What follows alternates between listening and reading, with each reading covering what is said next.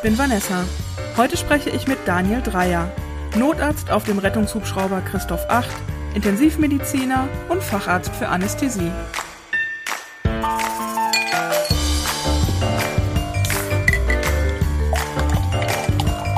Okay, dann fangen wir fangen dann auch einfach mal an zu reden. Genau, Korea, das ist ja auch ein Teil. Ja, ja, da haben wir schon mal einen kleinen Test gemacht. Ja. Ne? Äh, sag mal, Daniel, was ist denn der letzte Einsatz, an den du mit Freude zurückdenkst?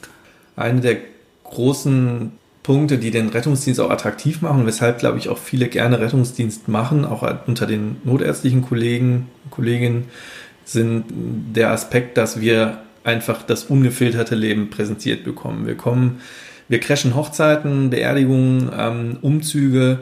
Wir sind mittendrin. Die Leute haben keine Zeit aufzuräumen oder irgendwas vorzubereiten, sondern wir sind halt mittendrin und zwar auch in allen Lebensbereichen, ob auf der Toilette, im Schlafzimmer, im Keller, äh, unterm Dach. Hast du Hochzeiten und Beerdigungen gecrasht schon mal?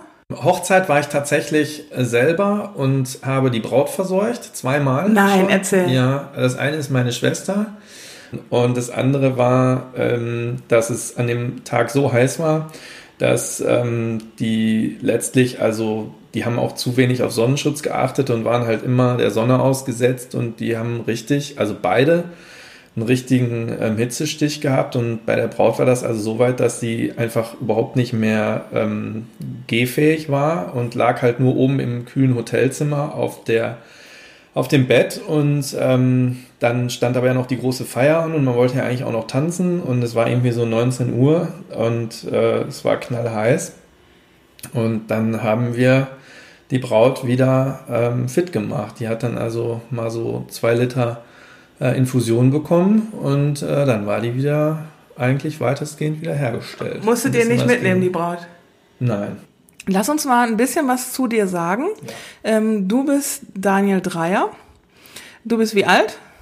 Jetzt 38. Und du bist Arzt. Mhm. Äh, Was genau? Anästhesist. Ich, genau, ich bin Facharzt für Anästhesie und habe auf dem Weg so ein paar Zusatzbezeichnungen eingesammelt für Intensivmedizin und für Notfallmedizin. Und ähm, ja, das ist auch eigentlich immer so mein Schwerpunkt gewesen. Also der Anästhesist ähm, findet eigentlich so in der Wahrnehmung der Bevölkerung nicht wirklich statt, weil wir immer da sind, wo Leute schlafen oder nicht bei Bewusstsein sind. Ja, das Ähm. ist der, der, mich bei, bei, bei, der mir bei einer OP nochmal sagt, guten Tag, ich bin der Genau. äh, Daniel und jetzt schlafen Sie. Der Schlaf. mal bis von 10 runter. Genau, der Schlafwagenschaffner. Ja, das, das ist auch so ein Klischee. Also das habe ich noch nie zum Patienten gesagt und das ähm, kommt, glaube ich, noch so aus der Zeit der Elternnarkose.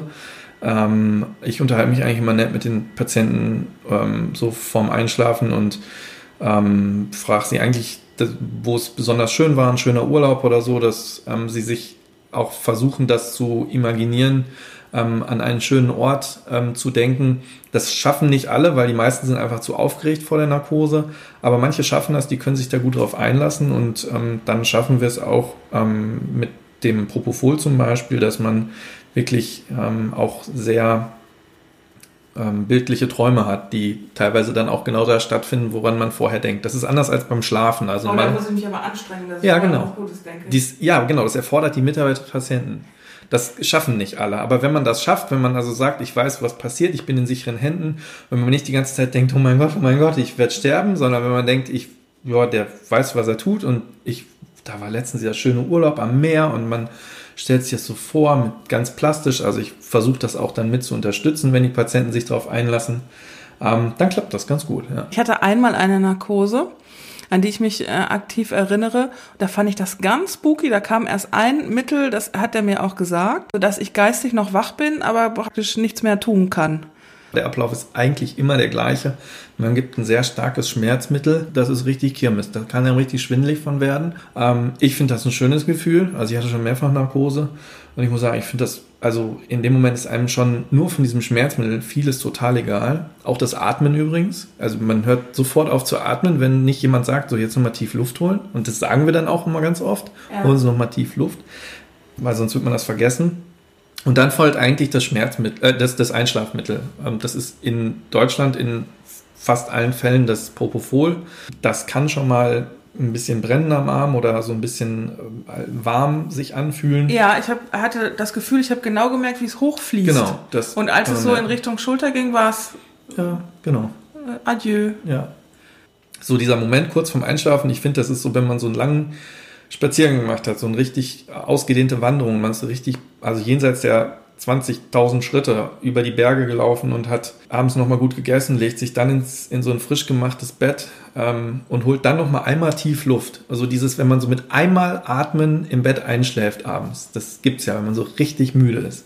So ungefähr finde ich ist Narkose. Also man so ein richtig schön nochmal einmal tief Luft holt und dann gleitet man dahin. Und ähm, dann kommt so das ist so das, ähm, ja, die Haupttätigkeit des Anästhesisten, ähm, dieser Schlafwagenschaffner, also der quasi dann äh, während des Schlafens aufpasst. Aber eigentlich machen wir viel mehr. Wir machen nicht nur Narkose, sondern wir stabilisieren ähm, den Kreislauf. Wir sind während der ganzen OP an der Seite des Patienten und wir sind eben auch auf der Intensivstation. Wir sind als Notärzte im äh, Auto unterwegs oder im Hubschrauber und auch viele Schmerzmediziner sind äh, ausgebildete Fachärzte für Anästhesie, weil das eben dem Berufsfeld ähm, so nahe liegt.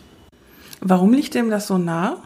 Ja, weil wir ähm, hauptberuflich, ich glaube, das ist daher entstanden, dass wir ähm, hauptberuflich mit, mit viel mit Schmerzmitteln zu tun haben, Leuten Schmerzen nehmen. Also wir, wir kombinieren ja auch Verfahren. Wir geben ja nicht nur Schmerzmittel in Form von Medikamenten über die Vene, oder als Tabletten, sondern können ja auch einzelne, wir nennen das Extremitäten, also die Arme oder die Beine zum Beispiel einzeln betäuben oder so Facetteninfiltrationen machen. Also da gibt es mittlerweile eine ganz ganze Bandbreite von Möglichkeiten, wie man Schmerzen nehmen kann. Und ich denke, dass sich daraus das entwickelt hat, dass viele der ähm, professionellen Schmerzmediziner ähm, ursprünglich Fachärzte für Anästhesie mal waren oder immer noch sind und dann eben diese Zusatzbezeichnung machen.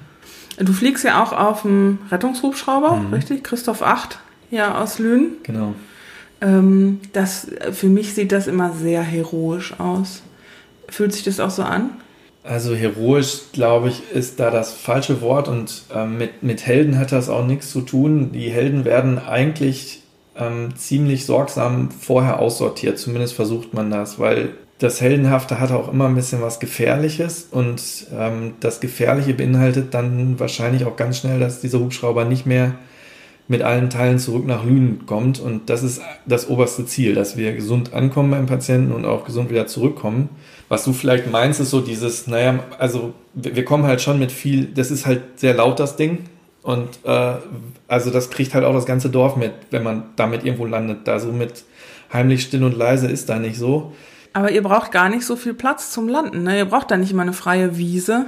Die Landeplatzauswahl, das ähm, macht ähm, in letzter Entscheidung einzig der Pilot, aber die anderen dürfen mitreden und auch ähm, Bedenken äußern und es halten auch immer alle die Augen offen. Das ist halt das Besondere am, an der Luftrettung, dass man ähm, ja nie genau vorher weiß, wo man da landet, ähm, wo halt der Unfall passiert ist. Und in der Regel machen wir einmal vorher eine Runde oben drüber, um genau zu gucken, wo sind Hochspannungsleitungen, wo sind mögliche Gefahren. Und dann wählt man den besten Landeplatz aus in einer möglichst guten Abstimmung zwischen Nähe zum Patienten und ähm, Abtransportmöglichkeit, ähm, aber auch der Sicherheit ähm, des Landeplatzes. Dazu gehört auch die Größe. Ähm, die Piloten die da fliegen, sind alle extrem talentiert. Die wissen ganz genau, wie groß ihre Maschine ist und die brauchen rechts und links nicht viel mehr, als der Rotor oder diese Rotorblatt breit ist. Aber ähm, es dürfen eben auch keine rostigen Gartenlauben äh, in der Nähe sein oder ähm, Motorräder, die umfallen. Das ähm, verursacht im besten Falle nur Kosten ähm, und äh, kleinere Kollateralschäden. Aber wenn sich da was löst, das kann eben auch von oben wieder in den Rotor reinkommen und dann eben auch für uns gefährlich werden. Das stelle ich mir aber auch schwierig vor, weil ihr seid ja doch auch unter Zeitdruck, oder? Ist das nicht so eine, so eine Abwägung, wie wir müssen schnell sein und gleichzeitig wir müssen gucken, dass wir auch einen vernünftigen Platz finden und auf unsere eigene Sicherheit achten? Genau, und das ist ja auch so eine Herausforderung im Rettungsdienst, dass ähm, es immer eine Mischung aus gelerntem und erlerntem Fachwissen, aber auch ein bisschen Improvisation vor Ort ist. Also jeder Einsatz ist einzigartig es gibt keinen einzigen Einsatz, den man am Reißbrett vorher planen kann, äh, weil immer wieder Faktoren da reinkommen, die man eben nicht planen kann. Es fängt beim Wetter an, das geht mit der Uhrzeit weiter und dann eben mit den örtlichen Gegebenheiten. Und ähm, ja, es macht, äh, das eine ist, was haben wir für ein Meldebild? Ähm, also wie akut ist eine Krankheit? Es kann ja auch sein, dass wir zum Beispiel nur in Anführungsstrichen von einem Rettungsmittel vor Ort dazugerufen werden, weil ein großer Weg überwunden werden muss, aber es ist schon ein Notarzt vor Ort oder eine Notärztin, der Patient ist schon vorversorgt, ähm, dann hat man vielleicht auch mal noch eine Minute mehr Zeit, ähm, nicht den nächstbesten, sondern vielleicht den idealen Landeplatz zu wählen. Ähm, und das unterscheidet sich dann je nachdem, wie das Einsatzprofil vor Ort ist. Wann wird denn überhaupt der Hubschrauber gerufen? Also wir haben ein Einsatzspektrum, was sich ungefähr in drei Fälle unterteilt. Das eine ist, und das ist auch so der größte Teil unserer Einsätze, wo wir gerufen werden, wenn ähm, schwere Unfälle passieren oder zum Beispiel Unfälle mit, äh, wo Kinder beteiligt sind und wo klar ist, ähm, die können jetzt nicht ins nächstbeste Krankenhaus, ähm, sondern die müssen zum Beispiel in die Uniklinik oder in eine größere Klinik, die darauf spezialisiert sind, so ein Erkrankungsbild zu behandeln. Und äh, da bietet der Hubschrauber schon gute Möglichkeiten, auch Distanzen von 30, 40 Kilometern zügig zu überwinden. Was, was, ist, was ist das? Verbrennung, Ertrinken? Verbrennung ja. ist eine klassische Indikation für einen, für einen Hubschrauber, weil Verbrennungskliniken gibt es nicht so viele. Schwere Verkehrsunfälle, wo klar ist, dass die Patienten in einem Zentrum, das nennt sich dann ähm, Traumazentrum oder überregionales ähm, Traumazentrum, wo die behandelt werden müssen. Das sind Kliniken, die darauf spezialisiert sind, solche schwer Verletzten auch wirklich behandeln zu können. Das kann nicht jedes kleine Krankenhaus. Da kommen wir dazu. Auf der Autobahn, wo wir eben am Stau vorbeifliegen können und uns eigentlich direkt neben den Unfall setzen können, wo wir ähm, direkt vor Ort sind, da spielt der Hubschrauber so seine Stärken aus. Nach, nach welchen Kriterien, also habt ihr Autobahnabschnitte, die ihr bedient? Ist es, ist es aufgeteilt oder fliegt ja nicht jeder kreuz und quer, oder? Genau, also der Hubschrauber hat einen Einsatzradius so von ungefähr 50 Kilometern. Das ist also wirklich einfach ein Kreis rund um Lünen. Ähm, teilweise überschneiden sich diese Hubschrauber. Also es gibt ja auch in Dortmund noch einen, ähm, der hier steht und der nächste dann ähm, ist im Münsterland ähm, nach Norden und nach Westen. Da gibt es dann auch noch ein paar Hubschrauber. In Duisburg steht zum Beispiel einer. Und bei übergeordneten Schadenslagen, wie zum Beispiel bei der Love Parade in Duisburg, ähm, kann es dann auch sein, dass man auch solche Distanzen fliegt, um dann ähm, auch damit zu helfen. Wenn zum Beispiel mehrere Hubschrauber bei einem Einsatz gebraucht werden, dann fliegen Hubschrauber auch noch längere Einsatzstrecken, um dahin zu kommen. Warst du selbst im Einsatz bei der Love Parade? Nee, da war ich nicht. Da war eine Kollegin von uns als das war, war ich gar nicht in Lünen, da war ich noch gar nicht in Lünen. Ah, seit wann fliegst du Hubschrauber? Ähm, ich bin jetzt seit zwei Jahren in Lünen dabei, ähm, auf dem Hubschrauber und als bodengebundener Notarzt. Oh, jetzt müsste ich überlegen, sieben, acht Jahre. Ja, acht Jahre sind es jetzt schon. Wie, wie ist das, wenn man das erste Mal alleine so einen Notdienst macht?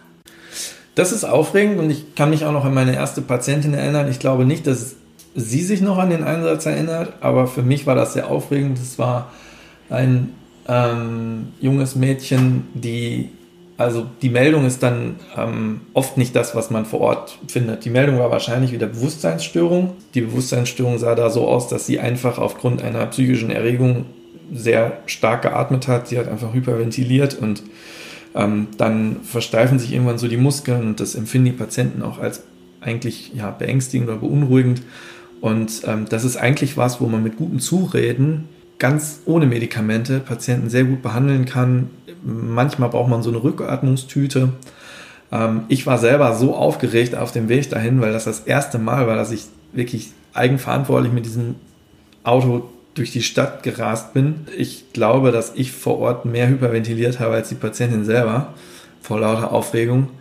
Wir haben uns dann immer beide beruhigt. Also ich sie mit einem Medikament, das würde ich heute nicht mehr so machen, glaube ich. Es würde wahrscheinlich mit so einem Talk-Down nennt man das wahrscheinlich reichen, aber sie hat sich dann mit dem Medikament beruhigt und äh, ich mich dann auch irgendwie so, als es ihr besser ging und dann hatte ich meinen ersten Einsatz so geschafft. Aber ich habe relativ spät angefangen eigentlich mit dem Notarzt fahren, weil ich immer wollte, dass ich möglichst gut auf die Einsätze vorbereitet bin und ähm, nicht nur da irgendwie so ein Abenteuer erlebe.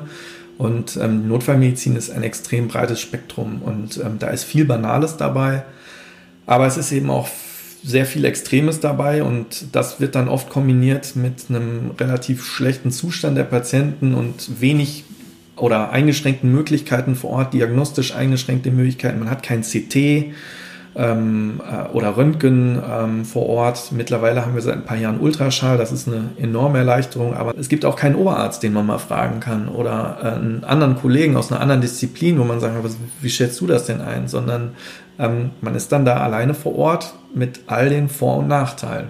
Du musst Entscheidungen treffen dann. Mhm, genau. wie, wie triffst du Entscheidungen?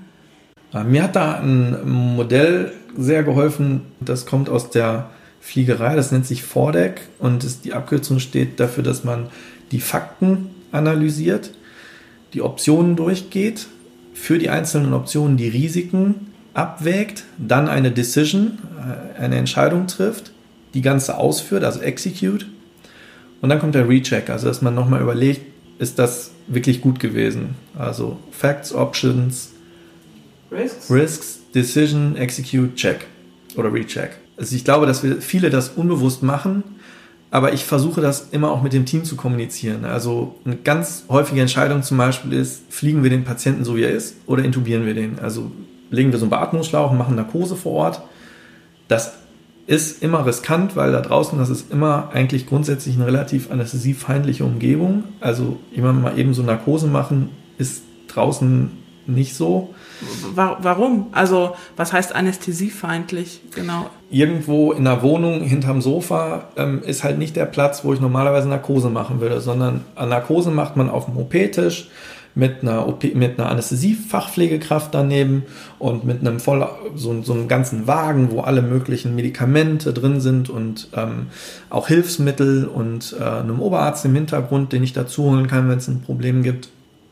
Und auch ähm, andere Hilfsmittel, die teilweise nur in der Klinik vorrätig sind, zum Beispiel im Bronchoskop. Ähm, das kann man nicht im Hubschrauber mit rumfliegen oder im, im Notarztwagen. Also, dass du, dass du für alle Eventualitäten genau. da gerüstet bist, sowohl mit, ja. mit, mit Medikamenten als auch mit Instrumenten, als auch mit genau. äh, Personal. Ist, das ist dann alles da. Ja, aber es geht auch weiter mit dem Patienten. Also der Patient, der jetzt, sage ich mal, zur ambulanten Kniespielung kommt, der liegt da völlig entspannt. Dem gebe ich so eine Maske mit reinem Sauerstoff und dann kann man den ähm, vorbereiten mit diesem Sauerstoff und dann hat der, was wir Reserven nennen. Also ich ähm, gebe dem ordentlich Sauerstoff für seine Lungen, damit er ähm, wirklich viel Sauerstoff im Blut hat. Und das ist draußen ähm, schon deswegen schwierig, weil der Patient hat Schmerzen, der hat Stress, der ist vielleicht kalt, der hat einen enorm hohen Sauerstoffverbrauch und selbst wenn ich den jetzt präoxygeniere, also mit Sauerstoff versorge, dann werde ich nie diese Art von ja, Sicherheitslevel erreichen, was ich in der Klinik hätte bei einem Patienten, der ähm, Montag für 12 Uhr seinen Termin hat und entsprechend vorbereitet ist. Und doch ist es, ist es oft geboten. Es ist manchmal notwendig, genau. Und wir müssen dann zum Beispiel abwägen, äh, machen wir jetzt hier eine Narkose oder fliegen wir denn so in die Klinik und äh, machen dann in der Klinik die Narkose. Das Problem ist, dass man sich zum Beispiel auf dem Flug nicht mal eben umentscheiden kann und sagen kann, ah, jetzt machen wir dann doch Narkose, weil ähm, im Hubschrauber selber ist der Platz so eng, das ähm, kann man nicht mal eben entscheiden. Ähm, zu den Entscheidungen würde ich gerne nochmal zurück. Du hast gesagt, ähm, äh, Fakten angucken, Optionen, Risiken, Entscheidung treffen. Ähm, das ist ja oft, ich stelle mir das sehr trubelig vor und, und auch sehr unter Druck. Also man ist da ja in einer Situation, es passiert ja äh, bisweilen auch sehr viel um dich herum, wenn du da so einen Unfall geschehen hast. Wie, wie findest du da die Ruhe, dich zurückzuziehen, äh, vielleicht auch innerlich, um da erstmal die Fakten und die Risiken zu sortieren? Oder macht ihr das im Team? Geht es nur ja. im Team? Mhm also vor, gerade auf dem Hubschrauber muss ich sagen, ist das ähm, die Zusammenarbeit mit den HEMS TCs, das sind Notfallsanitäter mit einer zusätzlichen fliegerischen Ausbildung in Navigation, ist der Austausch ähm, ganz, ganz eng. Also ich achte sehr darauf, dass wir immer auf dem gleichen Kenntnisstand sind, also der Notfallsanitäter, der mitfliegt und ich, dass ich vor allen Dingen auch das mitbekomme, was er mitbekommt. Denn es ist so, wir denken zwar immer, dass wir alles sehen und hören und mitbekommen, aber wir haben immer nur einen Teil der Realität und äh, man darf nie davon ausgehen, dass der andere das, was mich in meiner Entscheidung beeinflusst hat, dass der andere das auch mitbekommen hat sondern das muss ich mit ihm besprechen. Hast du das auch gehört? Siehst du das auch so? Hast du das gehört, was der Polizist gesagt hat? Oder ja, ähm, wir gucken uns zum Beispiel auch ähm, bei einem Verkehrsunfall mh, hm, das Auto sehr genau an. Also haben die Airbags ausgelöst? Wie weit ist das Fahrzeug eingedrückt worden? Wie geht es den anderen Fahrzeuginsassen? Weil, weil du dann auch sehen kannst, welche Kräfte haben genau. eingewirkt auf den Patienten? Ja. Also völlig egal, wie der, wie der Unfall, wie es meinem zum Beispiel Fahrer geht Wenn ein Mitfahrer tot ist, kann man sich ja vorstellen, da muss ja irgendwas passiert sein, was eine sehr heftige Gewalt auf diese Insassen ausgeübt hat. Und ähm, vielleicht sehe ich das einfach nur nicht, was mein Patient hat. Der sieht nach außen hin normal aus, aber der hat vielleicht eine innere Verletzung, die ich jetzt noch nicht sehe. Und das muss man sehr ernst nehmen. Also wir versuchen uns da ähm, ja auch das, das Umfeld mit einzubeziehen und all diese Informationen, Eindrücke, das prasselt alles in dem Moment auf einen ein. Das ist sehr viel in sehr kurzer Zeit, was analysiert werden muss. Und dann muss man Entscheidungen treffen, also zum Beispiel, in welche Zielklinik fliegen wir ähm, oder fahren wir vielleicht, also machen wir einfach jetzt Tür zu und fahren los zum Beispiel und fliegen den gar nicht, weil zum Fliegen muss man den Patienten wieder umlagern, das kostet auch Zeit. Also ist es vielleicht sogar schneller, wenn man auf der Straße in und die nächste Klinik fliegt. Wie kann ich mir das vorstellen? Da steht ihr um den Patienten herum und äh, besprecht das?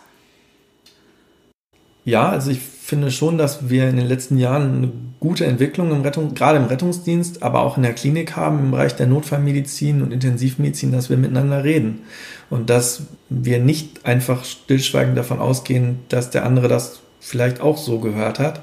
Es gibt einige Dinge, die ich für mich manchmal schon entschieden habe, bevor ich sie kommuniziere versuche aber trotzdem immer das Team mit einzubeziehen. Also zum Beispiel, dass ich denke, okay, meine Entscheidung ist es jetzt so und so zu machen, aber vielleicht gibt es berechtigte Einwände und ich möchte die vorher hören. Also das Schlimmste für mich wäre tatsächlich, dass, es, dass ich nachher von etwas erfahre, wo jemand dann sagt im Debriefing, also wir besprechen solche Einsätze immer nach, das ist das Debriefing, wenn wir zurück zur Station fliegen, dann sagen wir immer, okay, was war gut, was war schlecht und der Worst Case wäre für mich, dass ich dann feststelle, okay, der hat da irgendwie, mein, der MCC hat da was mitgehört oder eigentlich mitbekommen, was ich überhaupt nicht mitgeschnitten habe. Und wenn ich das gewusst hätte, dann hätte ich es ganz anders entschieden. Ist diese Kultur äh, üblich? Also du erzählst ja was sehr ja. auf Augenhöhe. Ja. Ähm, ich habe so im Hinterkopf, dass die Medizin auch sehr hierarchisch organisiert ist vielleicht, das kommt vielleicht auch so aus der Entstehungsgeschichte der Medizin, wenn man sich so diese Helden anguckt, die so Anfang des 20. Jahrhunderts da in,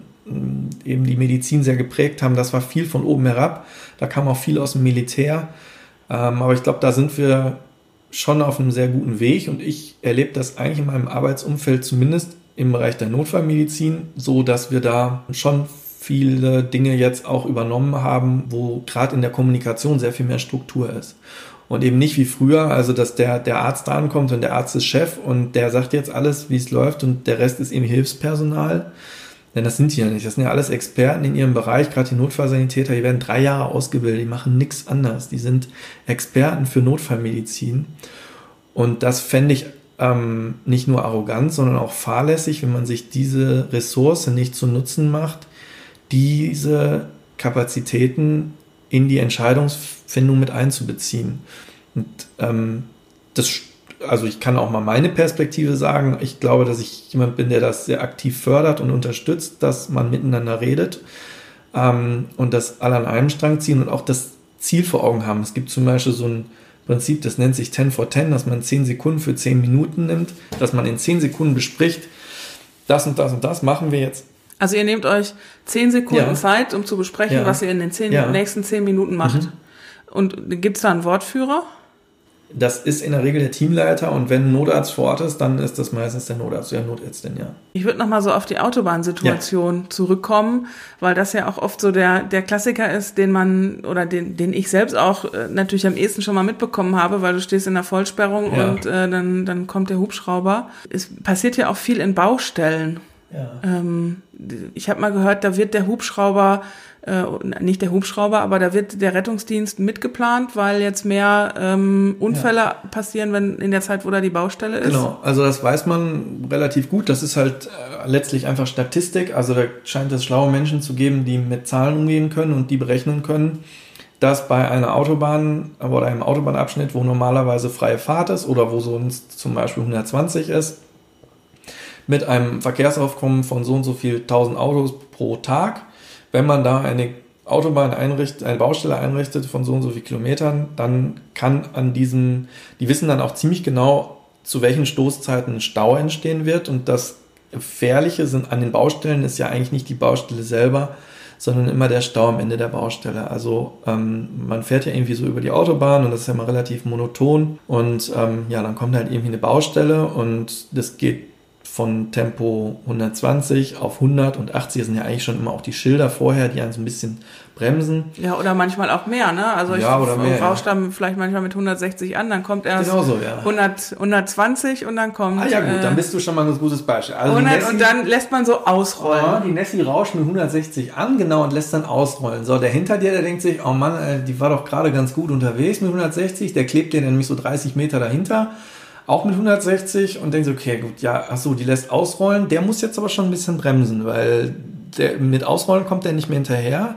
weil äh, du schaltest in den vierten Gang und lässt das Getriebe bremsen und er muss aber, weil er einen Gang höher ist, doch ein bisschen bremsen. Und dann gehen die Bremsleuchten an bei dem. Und dann der dahinter denkt schon, oh, warum bremsen die denn jetzt? Ey, wir sind doch mit 160 unterwegs gewesen. Und der bremst dann schon stärker. Und der nächste bremst dann noch stärker. Und schon haben wir ein Stauende. Und ähm, dann ist ja nur eine Frage der Zeit, bis bei irgendjemandem ähm, die Zeit zwischen der Reaktion und der eigentlich versuchten Geschwindigkeitsreduktion nicht mehr mit dem verbleibenden Platz ausreicht. Und ähm, wie unsere Piloten immer sagen, wo ein Körper ist, da kann kein anderer sein. Und dann rauscht eben ein Auto in das andere. Oder eben noch schlimmer, die meisten Verkehrsunfälle oder die schlimmen Verkehrsunfälle passieren eigentlich immer auf der rechten Spur, wo die LKWs fahren. Die haben einfach viel mehr Gewicht. Ne? Wenn so ein 2-Tonnen-Auto in ein anderthalb Tonnen Auto, ja, die, die gehen meistens kaputt, aber die sind dafür gemacht. Die verformen sich. Die Autos nehmen heute sehr viel Energie auf. Die sind danach zwar Schrott, aber ähm, dafür geht es den Personen, die da, sind, da drin sind, relativ gut.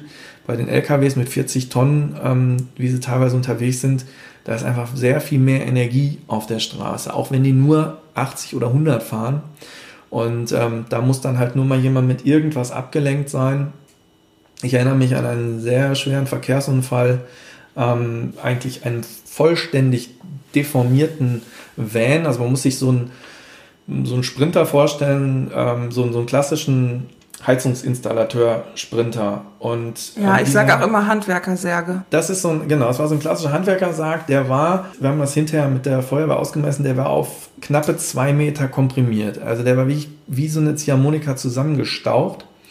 Und der war so äh, zwischen zwei LKWs, dass ähm, das Heck also eigentlich schon wieder hoch stand und die Fahrerkabine war aufgebrochen, also da lag so eine Colaflasche auf dem Boden. Und ähm, was war passiert? Also der LKW vor ihm hat am Stauende gebremst und der Handwerker hat auch gebremst und beide standen. Und dann kam eben ein LKW und der war irgendwie abgelenkt und der ist ungebremst, hat der diesen Handwerker, Sprinter zusammengefaltet und auf den anderen LKW geschoben. Ich sehe den heute noch vor mir, weil wir über die Beifahrertür an den rangegangen sind und es war uns einfach klar, dass wir, wir waren ersteintreffend, wir waren uns eigentlich sicher, dass der tot ist. Also das war einfach so, dass man sagen muss, das kann eigentlich überlebt werden. Und der hing also da drin. Im Podcast kann ich das recht schlecht zeigen.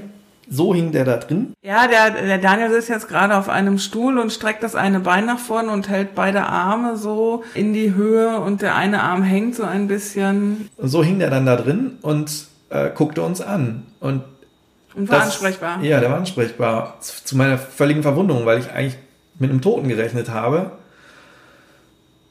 Und dann ging die technische Rettung los und das hat mh, wirklich lange gedauert, bis die Feuerwehr den da raus hatte. Aber was, was macht ihr da? Kommt ihr da an den ran? Ja, an den Redet Arm. ihr nur mit Ich kam an denen? den Arm dran, genau. Ich Legt den Zugang? Was, was, was kannst du machen dann?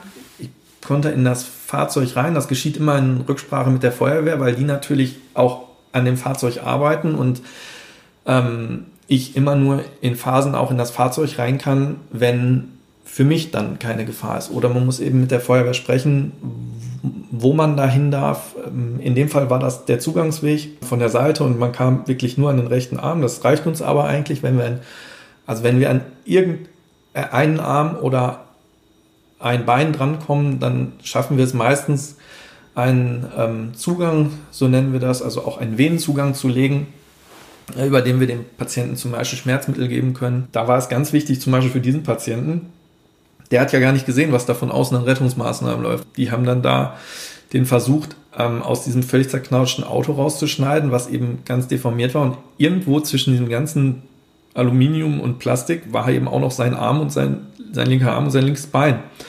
Was wir natürlich auch nicht kaputt machen wollten, also nicht kaputter, als es sowieso schon war. Und was das Gute war, war, dass er das gespürt hat. Also der hat, konnte immer sagen, wenn dieser, die, die sind dann da teilweise mit Rennschleifer dran Und der konnte das dann sagen, wenn das heiß wird. Die haben das also teilweise mit Wasser gekühlt. Okay, da wusstest du, der, Der konnte spürt das sagen. da Genau, der was. spürt das. Das war eigentlich ganz gut, weil wir wussten, okay, der hat da irgendwie eine Art von Gefühl drin. Das hat dann fast zwei Stunden gedauert, bis wir den raus hatten. Das Absurde daran ist, der hat eine ganz kleine Verletzung in einem sehr prekären Bereich gehabt. Ansonsten ist da eigentlich nichts geblieben. Das ist ähm, sehr erfreulich ähm, und völlig überraschend für mich, weil das war bei der, bei diesem Schaden so nicht zu erwarten. Ähm, ja, Jetzt ist es da ja gut ausgegangen. Mhm. Du hast es auch gesagt, ähm, es ist viel Extremes dabei. ja. Wie bereitest du dich auf dem Anflug oder auf der Anfahrt darauf vor?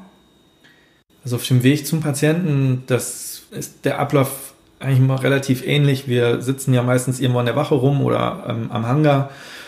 Und wenn der Melder geht, dann guckt man ja schon drauf, was draufsteht. Also es ist ein Kindernotfall, es ist ein Verkehrsunfall und ähm, dann sehe ich ja auch, wo das ist. Und während der Pilot und der MSTC sich eben auf das Fliegerische konzentrieren, also Triebwerke anlassen und ähm, die Flugnavigation machen, auch die Kommunikation, zum Beispiel mit dem Tower. Also wenn wir durch die Kontrollzone in Dortmund fliegen, reden die mit denen und fragen, dürfen wir da mal eben durch. Währenddessen überlege ich zum Beispiel, okay, wenn das jetzt zum Beispiel ein verunfalltes Kind ist und wir fliegen in die Richtung von Iserlohn, welches ist die beste oder geeignetste Zielklinik? Ähm, ich kommuniziere dann auch, was ich an Geräten mitnehme. Vielleicht, also wir nehmen eigentlich immer das Gleiche mit. Wir haben einen roten und einen blauen Rucksack, ähm, wo so das eine ist für Kreislauf, das andere für Atemweg und dann eben unseren Fernseher, wo wir so EKG und alles drin haben. Aber manchmal haben wir auch noch spezielle Sachen, die wir zusätzlich mitnehmen. Und dann sage ich zum Beispiel zu dem äh, Kollegen oder der Kollegin auch, das, was ich dann noch zusätzlich mitnehmen würde oder wie wir uns da aufteilen. Aber das ist, ja, ich höre da jetzt nur so praktische Ja. Vorbereitung, emotionale Vorbereitung. Bist, oder bist du da so im Tunnel, findet das mh, Nee, ich sehe das tatsächlich, also das ist, eigentlich ist das ein Wettkampf. Also da ist ja irgendwas Schlimmes passiert, was wir nicht ändern können. Das ist das Leben, das gehört dazu. Unfälle passieren.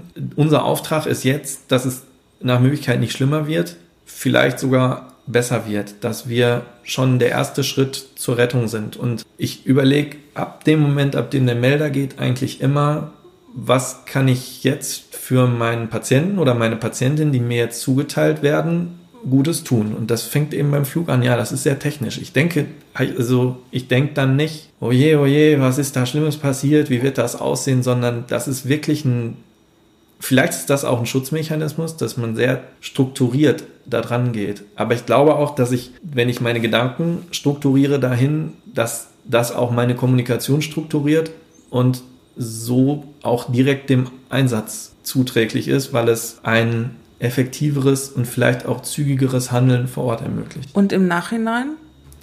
Im Nachhinein kommt das dann oft. Also das, ja, der erste Moment ist so dieses, wenn man den Patienten abgegeben hat. Meistens kommen unsere Patienten in den Schockraum einer Klinik. Ähm, das ist so, so ein Intensivbehandlungsraum, wo so ein Team von 15, 20 Leuten ähm, sich um den Patienten kümmert. Und dann fahren wir mit unserer Trage raus, mit, mit unserem Equipment und dann wird das ähm, geputzt. Also es wird immer komplett desinfiziert und dabei unterhalten wir uns auch schon. Also da findet so ein erstes Debriefing statt. Das ist aber erst so meistens zwischen dem HEMS-TC und mir oder dem Rettungsassistenten oder dem Notfallsanitäter Hat es auch so Ri- Ritualfunktionen? dann ja, schon. Putzen? Ja, das Putzen nicht unbedingt, aber also das würde ich jetzt nicht überbewerten, aber das gehört halt dazu, dass wir uns, ja, wir machen uns direkt einsatzbereit für den nächsten Einsatz. Es gibt auch, dass man, während man da steht, der Melder piept, weil die Leitstelle sieht immer, wo wir sind.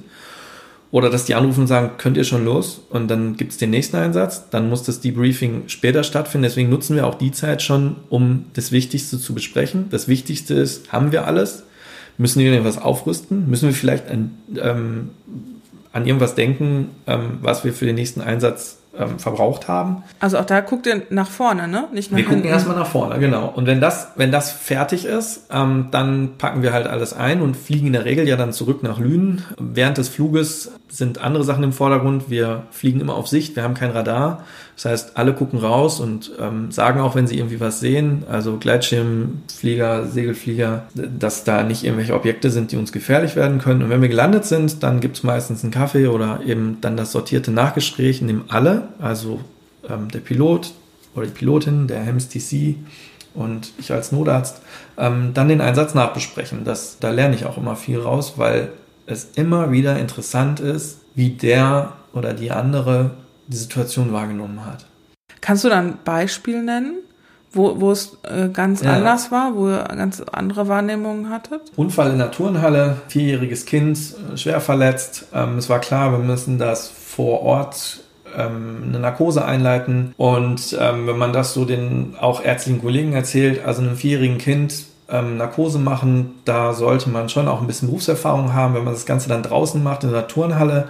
Ähm, das können sich die meisten ganz gut vorstellen dass das was ist, was mit einem erhöhten Stresspegel einhergeht. Und ähm, das wurde mir hinterher dann so debrieft, dass ähm, das als sehr angenehm empfunden wurde, wie ruhig ich dort kommuniziert hätte und dass das so strukturiert gewesen wäre und dass man sich dort sehr sicher gefühlt hätte, weil ich das so klar angesagt hätte und ähm, das habe ich natürlich ganz anders empfunden, weil da gehen mir 100 Gedanken durch den Kopf und ähm, ich muss ja die ganze Zeit hochwachsam sein, dass ich nichts übersehen habe, weil es gibt auch keine Rückfallebene da. Wenn ich etwas übersehe, was ärztliche Aufgabe ist, dann steht nicht hinter mir jemand und passt auf mich auf. Und da war ich natürlich schon innerlich sehr angespannt. Da kommt ich dann doch auch so an die Grenzen dessen, ähm, was ich dann kognitiv leisten kann. Aber das ist eben dann in der Situation eben auch gefordert, dass ich für diesen kleinen Menschen dort alles aufliefer, was ich ähm, oder alles, alles aufbiete, was ich gelernt habe. Du hast, du hast selbst Kinder, ne? Mhm. Zwei. Ja. ja. Ist es was anderes dann, ja. seit du Kinder hast, zu Kindernotfällen zu fahren? Ja, ist es. Also vorher war das so, also ich sagte ja gerade, also ich fahre jetzt seit, oder ich habe vor acht ja, acht Jahren, gut acht Jahren angefangen, Loda zu fahren. Da war mein Sohn noch nicht auf der Welt und da war das einfach mal was Besonderes, weil Kinder, das ist alles nicht so Standard und die sind auch für die selber, man muss ja sehr behutsam mit denen umgehen und gleichzeitig haben die aber sehr wenig Reserven. Ähm, wenn sie wirklich krank sind, dann kompensieren sie das sehr, sehr lange und ähm, dann bricht das ganz schnell zusammen, das Kartenhaus, wenn es dann irgendwann nicht mehr kompensiert werden kann und gleichzeitig hat man nochmal die beiden Eltern, also eigentlich waren man immer drei mindestens drei Patienten, also das Kind selbst und die beiden Eltern, vielleicht noch die Großeltern, Geschwister drumherum. Das ist eine absolute Ausnahmesituation im Leben dieser kleinen Patienten. Und ähm, von daher ist das, das überträgt sich auch auf den Rettungsdienst, weil da ist immer viel Trubel und Geschrei und viel Sorge einfach auch. Sehr viel mehr, ähm, als wenn man ja ähm, so einen Standardrettungseinsatz hat. Das hat sich aber nochmal verändert, seit ich eben jetzt selber Kinder habe, weil ich einfach weiß, wie viel an dem Wohlergehen der eigenen Kinder liegt. Also mir ist selber mein eigenes Leben nicht so wichtig, aber ich möchte, dass es diesen beiden kleinen Menschen, die mir anbefohlen worden sind, die in meiner Familie leben, dass es denen einfach gut geht. Und zwar ziemlich egal, wie es mir geht. Und ja, das spielt auch damit rein. Und das spielt auch damit rein, wenn ich so ein kleines Kind in der Turnhalle sehe, was schwer verletzt ist, weil das soll so nicht sein. Also Kinder sollen spielen, die sollen lachen, die sollen fröhlich sein und die sollen nicht mit einem Beatmungsschlauch äh, im Mund blutend auf so einem Turnhallenboden liegen. Ähm, aber das passiert, das gehört zum Leben dazu. Und gerade da, glaube ich, ist es eben unsere große Pflicht, dann vollen Einsatz zu bringen und das Bestmögliche da für diese Patienten eben machen zu können. Wenn du das ähm, oft siehst, diese Kindernotfälle, hast du dann mehr Angst um deine Kinder oder hast du weniger Angst um deine Kinder, weil du weißt, es passiert und geht auch gut aus. Ja, ich glaube, das fasst es gut zusammen. Es ist beides. Mm, ich habe eine Zeit lang im Verbrennungszentrum gearbeitet. Ähm, da habe ich schwer verbrannte Kinder gesehen. Das hat mich schon geprägt, weil zum Beispiel die Wahrnehmung von heißem Wasser für uns eigentlich gar nicht, oder überhaupt Wasser, also kann man eigentlich unabhängig von der Temperatur sagen, Wasser hat für uns etwas, das ist so eng mit unserem Leben verbunden, dass wir das nicht als Gefahr wahrnehmen. Und Wasser ist für Kinder eigentlich in jeder Form gefährlich. Also es fängt beim Eis im Winter, das haben wir jetzt nicht mehr so oft, aber das ist für die halt mit Spaß verbunden, dann krachen sie da ein. Äh, das geht über ähm, äh, also Ertrinkungsunfälle im Sommer weiter, im Schwimmbädern haben wir jeden Sommer. Es gibt immer wieder noch Ertrinkungsunfälle, gerade im Pool, im Garten. Das ist mit Spaß verbunden. Da steht so ein blau leuchtender Pool mit, mit Wasser und da sind Spielzeuge drin. Und das sieht halt total harmlos aus, aber da, das ist die, da, da, da droht halt die nackte Gefahr. Ähm, wenn Kinder, die können, gerade die Kleinen, können immer eine Sache mehr, als man denkt als Eltern. Und das, was gerade noch Krabbelkind war, zieht sich dann da hoch, weil das ist, hat ja auch eine Motivation. Das sind bunte Spielzeuge und dann will das da rein. Und dann hängt das mit dem Kopf daran. Kinder haben halt das Problem, dass sie einen sehr schweren Kopf haben und einen relativ leichten Körper. Also im Vergleich, das ist bei Erwachsenen anders, aber im Vergleich haben Kinder einen großen Kopf und einen kleinen Körper.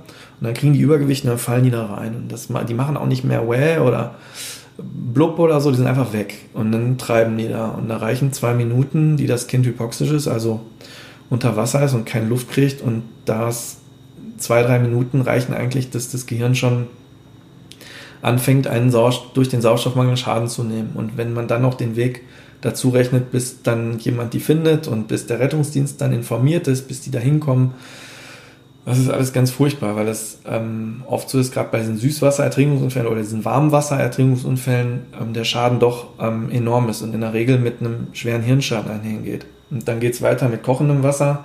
Also ich habe verbrannte Kinder nach Espresso, Cappuccino, Hühnersuppe, Samovar, ähm, alles Mögliche gesehen und Kinderhaut verzeiht Verbrennungen eigentlich gar nicht. Also das ist, was bei uns unangenehm ist oder ein bisschen brennt, ähm, das macht bei Kindern in der Regel sehr schnell schon sehr tiefe Schäden in der Haut, ähm, was meistens dann auch langfristige Krankenhausaufenthalte bedeutet. Und das nehmen wir halt so gar nicht wahr. Also wenn da jetzt irgendwie so ein, so ein, so ein Kaffee auf dem Tisch steht, dann ist das für uns auch wieder Freizeit. Das ist so ein gutes Gefühl. Also wir haben jetzt gerade auch einen Kaffee getrunken und das ist irgendwie was, was angenehmes, aber das Kind sieht diese, sieht dieses Braune in dem Glas und das hatte halt schon mal Cola irgendwie. Und das Cola war total lecker, weil das war so süß. Und das sieht genauso aus wie Cola. Und dann patscht es da mit der Hand rein, so an den Rand. Und dann macht es schwapp und dann hat man diese klassischen Verbrühungen, wo also der Bauch und ähm, die, die Lende und Leiste so meistens mit verbrannt werden. Das prägt einen schon. Also das ist zum Beispiel sowas, wo ich zu Hause sehr darauf achte. Also wir haben im Moment einen Pool, da haben wir sehr lange mit uns gerungen, ob wir den aufstellen. Aus, ähm, aus diesen Gründen? Aus den Gründen, ja, genau. Weil ich habe, also meine Tochter ist drei Jahre alt und ist das klassische Alter. Die, die nehmen die Gefahr überhaupt nicht wahr. Und es gibt eine Poolaufsicht. Also es ist wirklich so, dass wir, also die Ansage ist so, dass ähm, dieser Pool ist mal abgedeckt und wenn er auf ist, dann muss entweder meine Frau daneben sitzen oder ich muss daneben sitzen. Wenn einer von uns, weil zum Beispiel der Postbote jetzt klingelt und man mal denkt, ja, jetzt muss man ja schon auch die Tür aufmachen, dann müssen die Kinder raus. Und dann müssen die, dann wissen die auch, wo sie stehen müssen und die dürfen auch nicht an diesen Pool ran. Und wer gegen die, also es wird einfach nicht gegen diese Regel verstoßen. Das haben wir denen auch sehr klar gesagt, weil dann bauen wir diesen Pool ab. Also der muss, da muss es auch gewisse Regeln geben, die dann eben eingehalten werden. Und äh, man kann nicht mal eben in den Keller gehen und ein Eis holen aus der Truhe. Oder ähm, die Wege sind immer länger, als wir denken. Also ich kann davon, habe da mehrere Geschichten von erzählt, weil es am Ende immer dann die Eltern da stehen, fassungslos, Hände vor Mund, weil sie sagen, ich war doch nur mal eben. Und dann holen sie aber eben Eis aus der Eiskühltruhe und stellen dabei fest, ähm, dass sie eigentlich fürs Abendessen auch noch was rausholen wollten. Und dann siehst du noch was und ah, denkst aber das ist gar nicht und, da. Ja. Und, oh, die Wäsche ist fertig. Ja, komm, dann nehme ich die auch noch mit drauf. Und diese Zeit reicht. In, in der Zeit machen die Kinder irgendwas. Du hast gesagt, Warmwasserertrinkung. Das heißt, bei Kaltwasser ist es Besser. anders. Genau, es gibt ja diese, also es gibt so äh, Berichte von Ertrinkungsunfällen, ähm, die sehr gut ausgegangen sind. Bei den Ertrinkungsunfällen im Winter zum Beispiel ist es so, also da gibt es so ähm, Fallberichte zum Beispiel von ja, äh, meist Kindern oder Jugendlichen, die dann irgendwie im Eis einbrechen, weil das Eis sie nicht, nicht trägt und dann reicht aber das, diese eingebrochene Eisscholle aus, dass sie sich noch am Rand festhalten können. Das heißt, der Körper ist eigentlich so bis ähm, ja, so zur, zur Brust im Wasser, im eiskalten Wasser Ja, und mit den unter den Achseln habe Genau, ich bis dann da- die Arme habe ich dann auf der Eisscholle. Genau so. Ja. Und die hält mich quasi so gerade noch, aber es reicht nicht, dass ich mich hochziehe. Also wenn ich mich hochziehe, dann bricht das Eis wieder weg. Und ähm, dann reicht das also nicht, dass ich mich selber rette, aber das reicht dazu aus, dass ich mich so ein bisschen damit halten kann. Und das kalte, dass das Blut fließt halt warm unten so in die Beine und irgendwann machen die Beine aber auch zu und es fließt aber noch so durch den Körper und kühlt halt immer weiter ab. Und das kühlt so weit ab, ähm, dass äh, irgendwann die Muskeln ähm, einfach auch nicht mehr ähm, die Kraft haben, dass man sich an der Scholle äh, festhalten kann oder auf dem, an dem Eisrand und dann gleiten die irgendwann unter Wasser.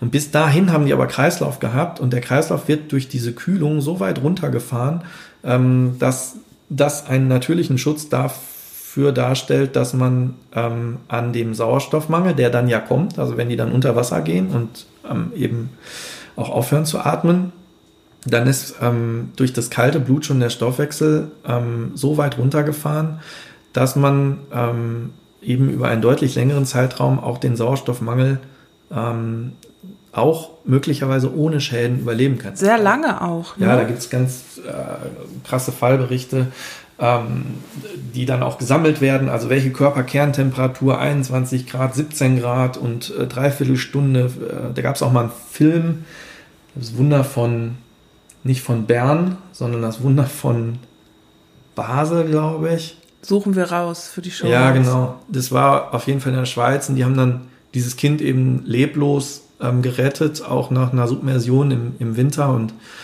ähm, haben das dann mit so einer Herz-Lungen-Maschine erwärmt und äh, das Kind ist dann also völlig ohne neurologischen Schaden wieder wach geworden.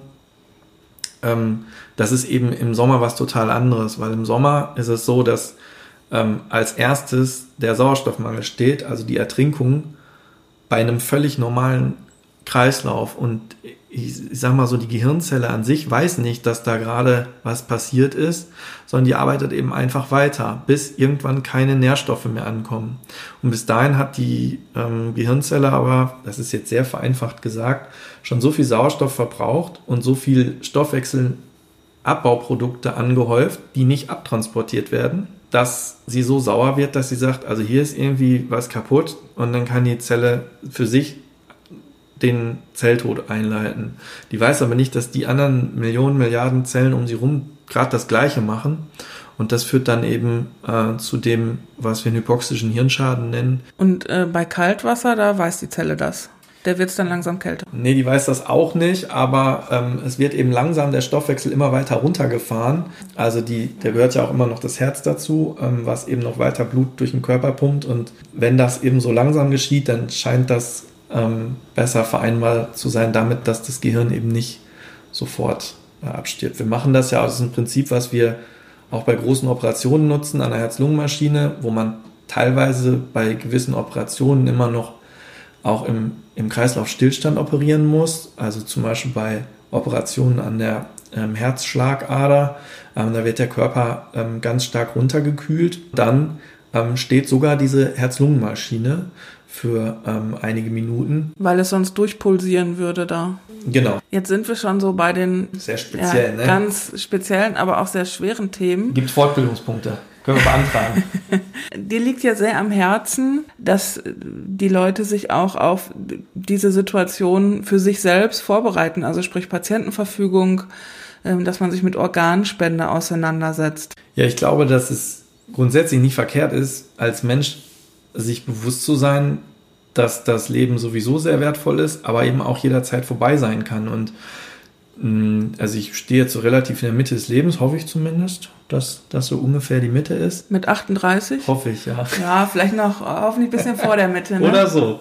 Von mir aus auch das, genau. Aber wir wissen es ja nicht. Ne? Und äh, ich glaube, dass das ganz gut ist, sich dessen grundsätzlich bewusst zu sein, damit man das Leben sowieso so zu schätzen weiß und die Prioritäten auch richtig setzt. Weiß aber auch, dass auch so in meinem Freundeskreis, die mm, von denen, die zum Beispiel Medizin nichts am Hut haben, die haben teilweise sehr konkrete Vorstellungen davon, was äh, sie so für sich auf keinen Fall wollen würden oder was sie auf jeden Fall wollen.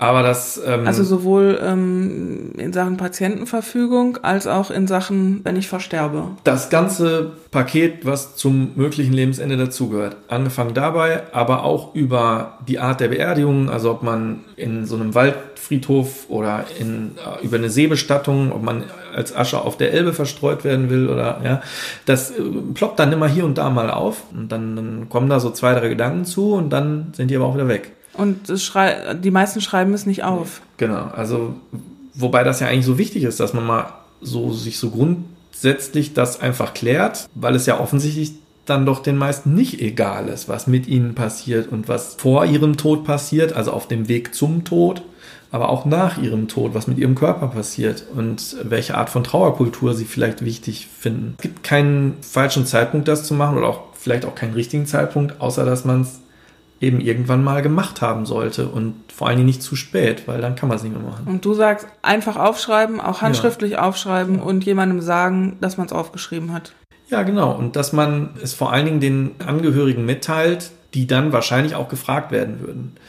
Weil wenn wir jetzt, wenn ich jetzt wieder also als Mediziner auf der Intensivstation denke, dass ich, ähm, da habe ich viele äh, unzählige Gespräche mit Angehörigen geführt über Patienten, die bei uns zum Beispiel im Sterben lagen äh, oder wo sich schwere Organfehlfunktionen abzeichneten. Dann fragen wir die Angehörigen, was haben Sie mal darüber geredet? Was hätte denn hier der Patient gewünscht? Und ähm, also einer der Sätze, die ich wirklich unzählig Mal gehört habe, ist, ja, wir hatten es auf dem Küchentisch liegen, wir wollten das immer ausfüllen, aber wir haben es dann irgendwie noch nicht gemacht. Das tut mir dann immer leid, weil ich denke, da ist es sowas Wichtiges, aber irgendwie ist dann doch der Alltag schneller und trubeliger und man nimmt sich nie den vielleicht Nachmittag, um das einmal zu regeln. Also so viel mehr ist es nicht. Es ist viel weniger kompliziert, als man eigentlich denkt.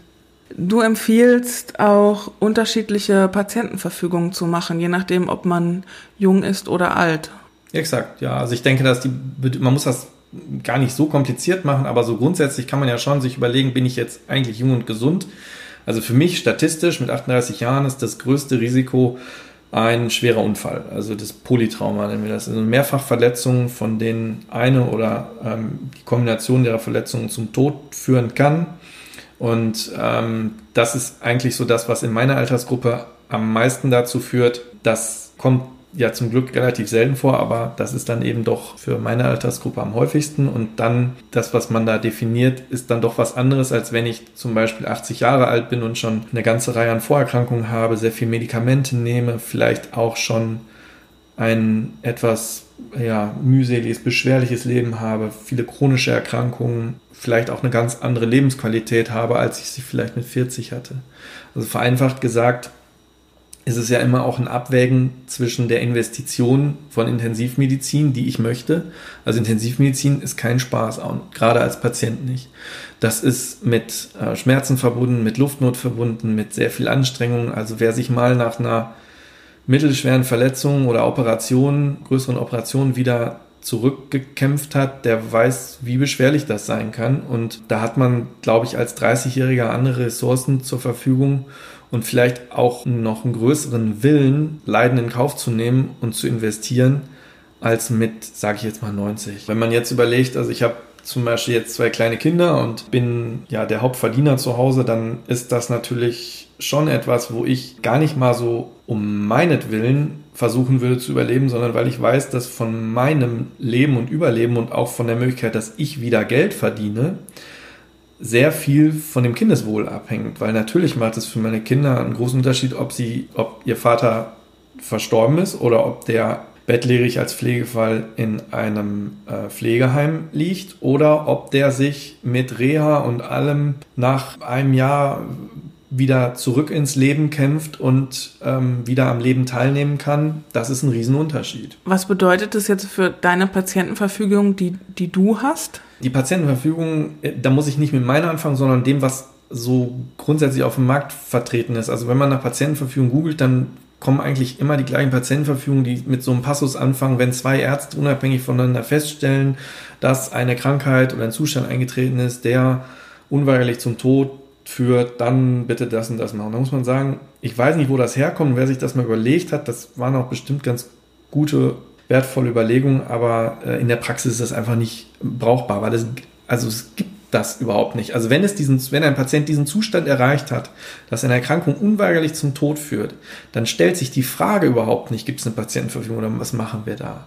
Da haben wir überhaupt keinen Beratungsbedarf als Ärzte, sondern vorher ist es ja eigentlich entscheidend. Also die, die Frage ist ja immer, wie viel bin ich bereit zu investieren oder wie viel Intensivmedizin äh, möchte ich an mir gemacht haben und was eben nicht. Und das ist für mich äh, so, dass ich für mich das relativ großzügig definiere, weil ich sage, ich glaube, dass ich körperlich noch einige Reserven habe. Ich habe keine chronischen Erkrankungen, ähm, aber ich habe eine junge Familie, die ich noch versorgen möchte und ähm, deswegen steht bei mir vor allen Dingen drin, dass ab dem Schadensereignis, das kann man relativ genau definieren, das ist der Unfallzeitpunkt, wann irgendwas passiert, nicht die Krankenhausaufnahme, weil man kann ja auch mal verlegt werden und dann äh, ist das wieder irgendwie ein anderes Krankenhaus, sondern das muss das muss ja auch juristisch einigermaßen belastbar sein. Und wenn ich das Schadensereignis als Anfangszeitpunkt definiere, dann steht bei mir drin, dass wenn ich 60 Tage danach, das sind zwei Monate, wenn ich 60 Tage danach nicht in der Lage bin, selbstständig zu sagen, ob ich eine Fortführung dieser Intensivmedizin möchte oder nicht, dann sind alle Maßnahmen unverzüglich abzubrechen. Und das äh, meint zwei Monate. Das ist auf der einen Seite vielleicht nicht so viel, aber als Intensivmediziner weiß ich, wenn ich einen Patienten habe, der so schwer krank ist, dass er zwei Monate danach nicht in der Lage ist, durch vielleicht auch nonverbale Kommunikation, aber eben klar und deutlich zu kommunizieren, das ist hier in meinem Sinne.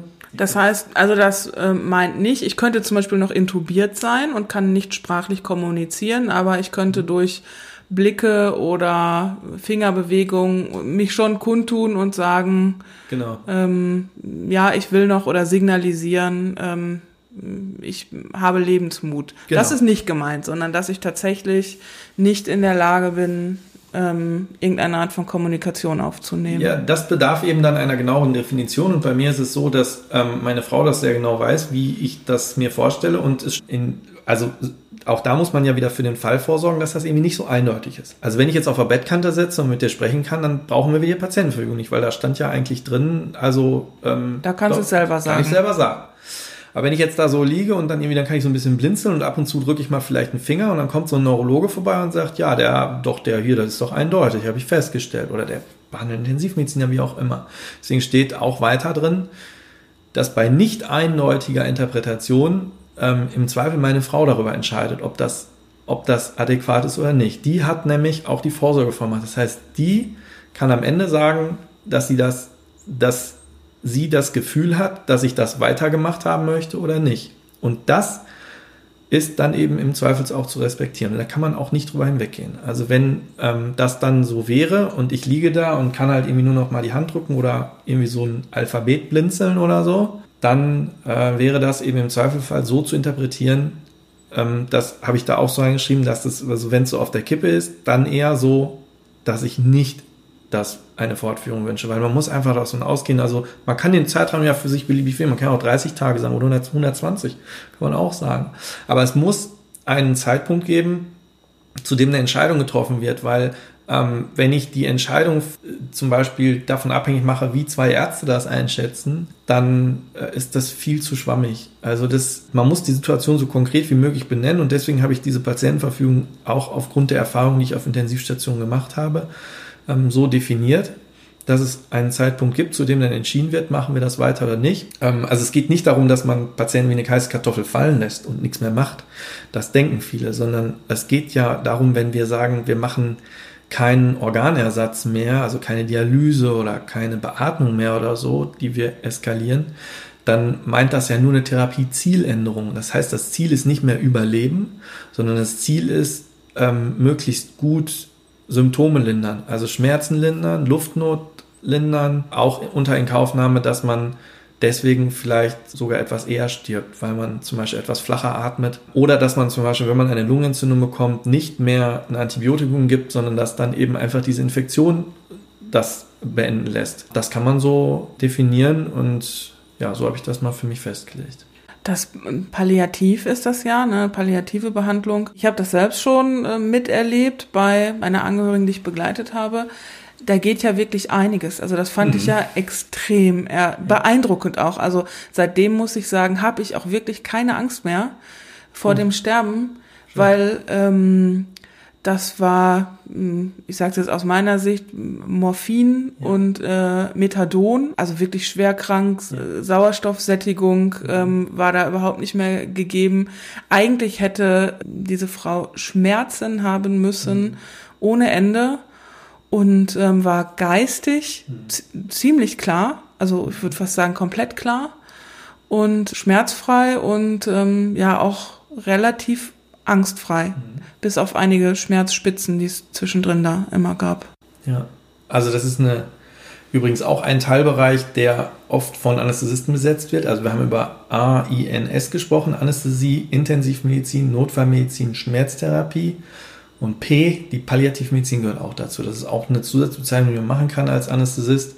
Im Moment sehe ich mich so in der Sturm- und Drangphase, sage ich immer. Also ich bin großer Freund der Notfall- und Akutmedizin. Ich sehe mich jetzt mit 60 auch nicht mehr im Hubschrauber, sondern möglicherweise eher in einem Bereich, in dem man Menschen auch da helfen kann, dass man eben nicht mehr, wir, wir Ärzte haben ja immer so das Ziel, Leben retten, Krankheiten heilen und wir dürfen eben Menschen nicht da aufgeben, wo das nicht mehr das Ziel ist, sondern wo das Ziel ist, dass man die Symptome der Krankheit möglichst gut ähm, so beherrscht, dass sie den Menschen in seinem Wirken möglichst wenig beeinträchtigen. Ja, das ist dann Palliativmedizin und das ist eine der wertvollsten, vielleicht auch hehrsten Dinge, die man als Mensch tun kann, dass man jemanden, der am Lebensende steht, dass man den nicht im Stich lässt, sondern dass man da Schmerzen lindert und ja, Leiden. Das können auch ganz andere Sachen sein, dass man die Menschen bestmöglich unterstützt und ähm, ja, auch das kann auf einer Intensivstation stattfinden. Jetzt ist Patientenverfügung ja das eine. Mhm. Äh, möglicherweise kommt man an den Punkt, wo ich entweder selbst in Frage komme, Organe zu spenden ähm, oder das für jemand anderen entscheiden muss. Ja. Das Thema Hirntod ist ja so viel diskutiert. Ich glaube, dass wir in Deutschland so eine grundsätzliche Skepsis haben vor Dingen, die wir nicht kennen oder mit denen wir wenig zu tun haben. Und da mischt sich dann ganz viel Halbwissen mit irgendwelchen Sachen, die man mal irgendwo gehört hat. Und wenn man sich das nicht vorstellen kann, dann sagt man eher mal so, nee, ohne dass man das genauer begründen könnte. Ablehnung einer Organspende kann ich verstehen. Also ich kann die Ängste und Sorgen von Menschen verstehen, die sagen, ich möchte das für mich nicht. Und ich kann es noch mehr verstehen, wenn es um äh, verunfallte Kinder geht, mit zum Beispiel isolierten Kopfverletzungen. Ja, also da als, als Mama zu sagen, ja, mein zweijähriges Kind ähm, stelle ich zur Organspende bereit, da, da steht mir überhaupt kein Urteil zu, weil ich nie in dieser Situation war, hoffentlich auch nie in die Situation komme. Das habe ich einfach zu respektieren, egal wie da die Entscheidung ist. Aber ich würde mir wünschen, dass wir insgesamt doch mehr die Chance darin sehen, was man damit Gutes bewirken kann, als die Skepsis oder Angst gegenüber diesem Verfahren. Wir haben in Deutschland eine extrem gute Absicherung für diesen medizinischen Sonderfall. Das ist in einigen anderen Ländern auch der EU ganz anders geregelt. Also nicht nur was das Widerspruchs, die Widerspruchslösung angeht, wie in Spanien zum Beispiel, dass man, ähm, dort ist es so, dass wenn man sich einfach in seinem Leben nicht dazu äußert, dann wird angenommen, dass man grundsätzlich damit einverstanden ist. Also ich muss widersprechen. Du musst aktiv dem widersprechen. Hier ist es so, ich muss zustimmen. Hier musst du, genau, entweder, zu Lebzeiten dem zugestimmt haben, in Form so eines Organspendeausweises oder einer Erklärung, dass dieser Ausweis, den kann man machen, aber das ist jetzt kein, Dokum kein amtliches Dokument. Das kann man auch so irgendwo niederschreiben. Das ist halt nur eine ähm, juristisch abgesicherte Möglichkeit, in der man das definieren kann oder so eine Vorlage. Man kann oder sollte es aber eben auf jeden Fall auch wieder mit den nächsten Angehörigen besprechen, wieso die eigene Haltung dazu ist. Also ähm, ob man das zum Beispiel kategorisch ablehnt, ob man das vielleicht aber auch nur für bestimmte Organe möchte. Ja, also wenn man und du sagst auch ausschließen. Hirntod ist tot. Ja, Hirntod ist tot. Und wer das mal, also das Verfahren zur Feststellung des Hirntodes ist relativ komplex. Und wer sich damit genauer ähm, beschäftigt, der wird auch zu dem Thema wieder Experten finden, die dann sagen, ja, aber. Ähm, und dann gibt es irgendwelche Spitzfindigkeiten von teilweise auch äh, sehr theoretischen Situationen. Ähm, ich habe es in der Praxis immer so erlebt, dass diese Patienten wirklich so sicher tot sind, dass jede Rückkehr ins Leben einfach komplett ausgeschlossen ist und dass die auch überhaupt nichts von äh, zum Beispiel dieser Organentnahme merken. Das ist, glaube ich, das ist einfach jenseits unserer Vorstellungskraft, dass da ein Mensch liegen kann, also so ein Körper, der ehemalige Mensch, der Körper dieses Menschen, den wir kannten, der ist rosig, der ist warm und da hebt und senkt sich der Brustkorb, weil er beatmet ist dann ist das sehr abstrakt, sich vorzustellen, dass da wirklich einfach kein Leben mehr ist. Und wenn man jetzt die Beatmung ausmacht, dass das dann auch einfach sofort gar nichts mehr passiert und dass das Herz dann zu schlagen aufhören wird. Und ich kann das also von der medizinisch, von der intensivmedizinischen Seite sagen, diese Feststellung des Hirntodes ähm, ist so sicher. Also es werden verschiedenste Tests gemacht.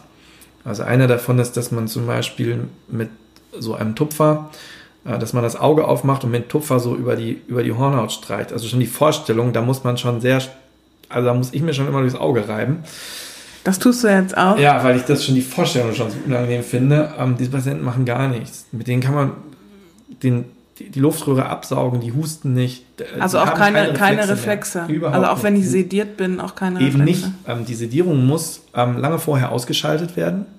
Und das wird auch über Blutproben überprüft, dass auch wirklich im Blut keine ähm, Schlafmedikamente mehr drin sind und Schmerzmittel. Die müssen alle ausgemacht werden, damit man eben nicht sagt, naja, der hat ja einfach nur Narkose gehabt. Ne?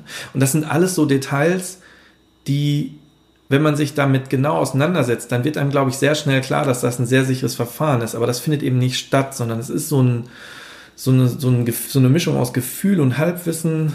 Auf dieser Grundlage trifft man dann irgendwie eine Entscheidung. Das finde ich sehr schade weil ähm, der Hirntod wirklich etwas Unwiederbringliches ist. Ich habe auch ähm, schon viele ähm, Hirntodverfahren miterlebt, also Patienten, die wir zur Hirntoddiagnostik angemeldet haben und wo dann zum Beispiel, also wirklich, da war im, im, im, in der Röntgenschichtaufnahme des Kopfes zu sehen, also im CT zu sehen, da war überhaupt eigentlich keine erkennbare Hirnstruktur mehr von normaler Ausdehnung und dann macht man ein EEG, also eine Ableitung von diesen Hirnstrompotenzialen. Das ist da, wo ich diese Haube aufhab, wo lauter Drähte da von meiner genau das, Kabel ja. von meiner ja. von dieser Haube weggehen. Genau. Und das ist so eine Art wie das EKG vom Herzen, ist das EEG vom Gehirn. Viel feinere Ströme und dann sah man wirklich im Bereich des Hirnstamms, das ist oft, weil der so ein bisschen ja besonders gelegen ist, ähm, waren so ganz vereinzelte ja Erregungen äh, wenn man sich vorstellt, was da normalerweise los ist und wie komplex Denken ist, Wahrnehmung, also das, das Wachsein, äh, was das alles erfordert, ähm, dann weiß man, dass das ein Hauch von nichts ist. Aber dieser Hauch von nichts hat gereicht, dass wir in dem Fall sagen mussten, wir können hier keine, wir können hier dieses, müssen dieses Verfahren hier abbrechen, weil da muss wirklich in allen Ableitungen eine Nulllinie sein. Und zwar ohne jede Form von Schlafmitteln oder Schmerzmitteln passiert da einfach überhaupt gar und, nichts. Und die Messung ist auch so fein, da darf jetzt auch nicht die Reinigungskraft mit dem Wischer vor dem Zimmer herlaufen und was du kennst, äh, Hast du das stoßen. schon mal miterlebt oder weißt du das? Also wir haben zum Beispiel ein Schild dann da hängen, also das ist dann abgetrennt, auch die Schleuse davor. Ähm, da darf noch nicht mal jemand ins Zimmer, weil man darf auch nicht zum Beispiel mit einer, an der Tür rütteln. Diese Geräte sind so empfindlich, dass tatsächlich, wenn die Reinigungskraft da entlang wischen würde, würde man das unter Umständen sehen. Ja.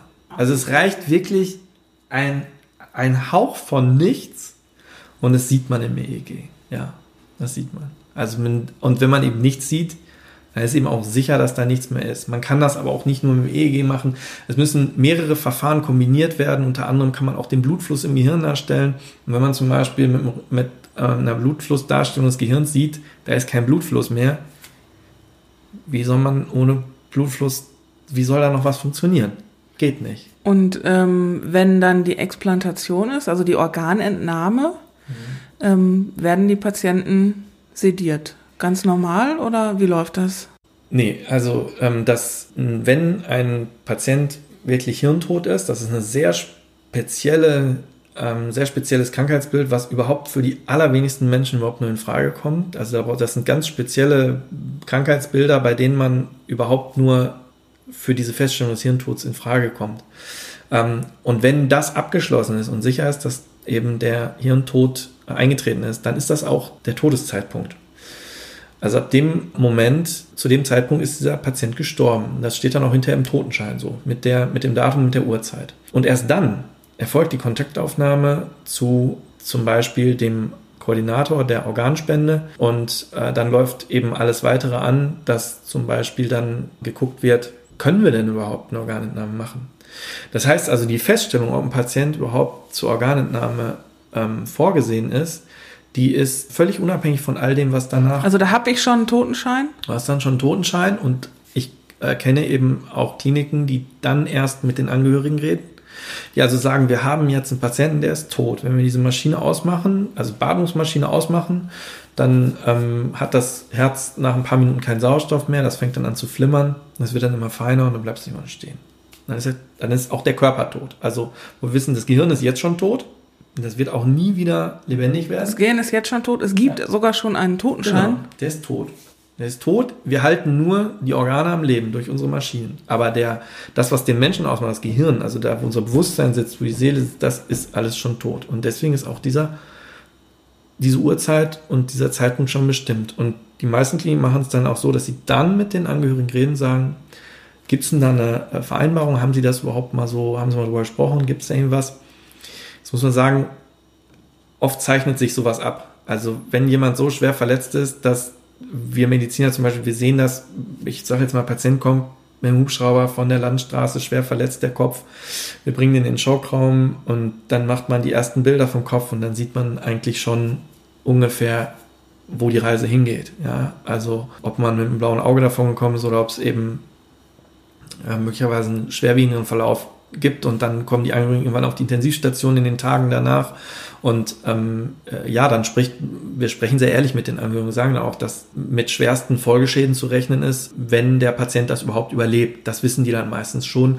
Und wenn dann irgendwann der Tod eintritt, dann ist das für die jetzt auch in der Regel nicht so, dass die jetzt eigentlich in zwei Wochen auf die Kanaren fliegen wollten, sondern die wissen dann schon recht gut, dass sich das ja irgendwie angekündigt hat, dass das möglicherweise kein gutes Ende nimmt. Und wenn das dann so anläuft, dann gibt es einen Koordinator bei der Deutschen Stiftung ähm, Organtransplantation, die die Koordination übernehmen. Und ähm, das ist alles sehr sauber, wie ich finde, so sauber wie nur irgend möglich voneinander getrennt, dass keiner, also die Klinik zum Beispiel, die hat da gar nichts von. Also für uns bedeutet das ähm, Kosten, vor allen Dingen viel Zeit, ähm, Personalaufwand was die meisten ähm, dann irgendwie in Form von Überstunden machen, zusätzlich machen, denn in dem Moment, in dem klar ist, zum Beispiel, wir nehmen mal den Fall, dass die Angehörigen sagen oder der Patient hat selber gesagt, ja, also Organe brauche ich nicht mehr, aber vielleicht kann ich damit noch was Gutes tun, ich spende die dann bedeutet das sehr viel Arbeit. Es müssen ganz viele Laborentnahmen laufen. Also das Blut muss untersucht werden. Hat der Patient Hepatitis oder HIV gehabt?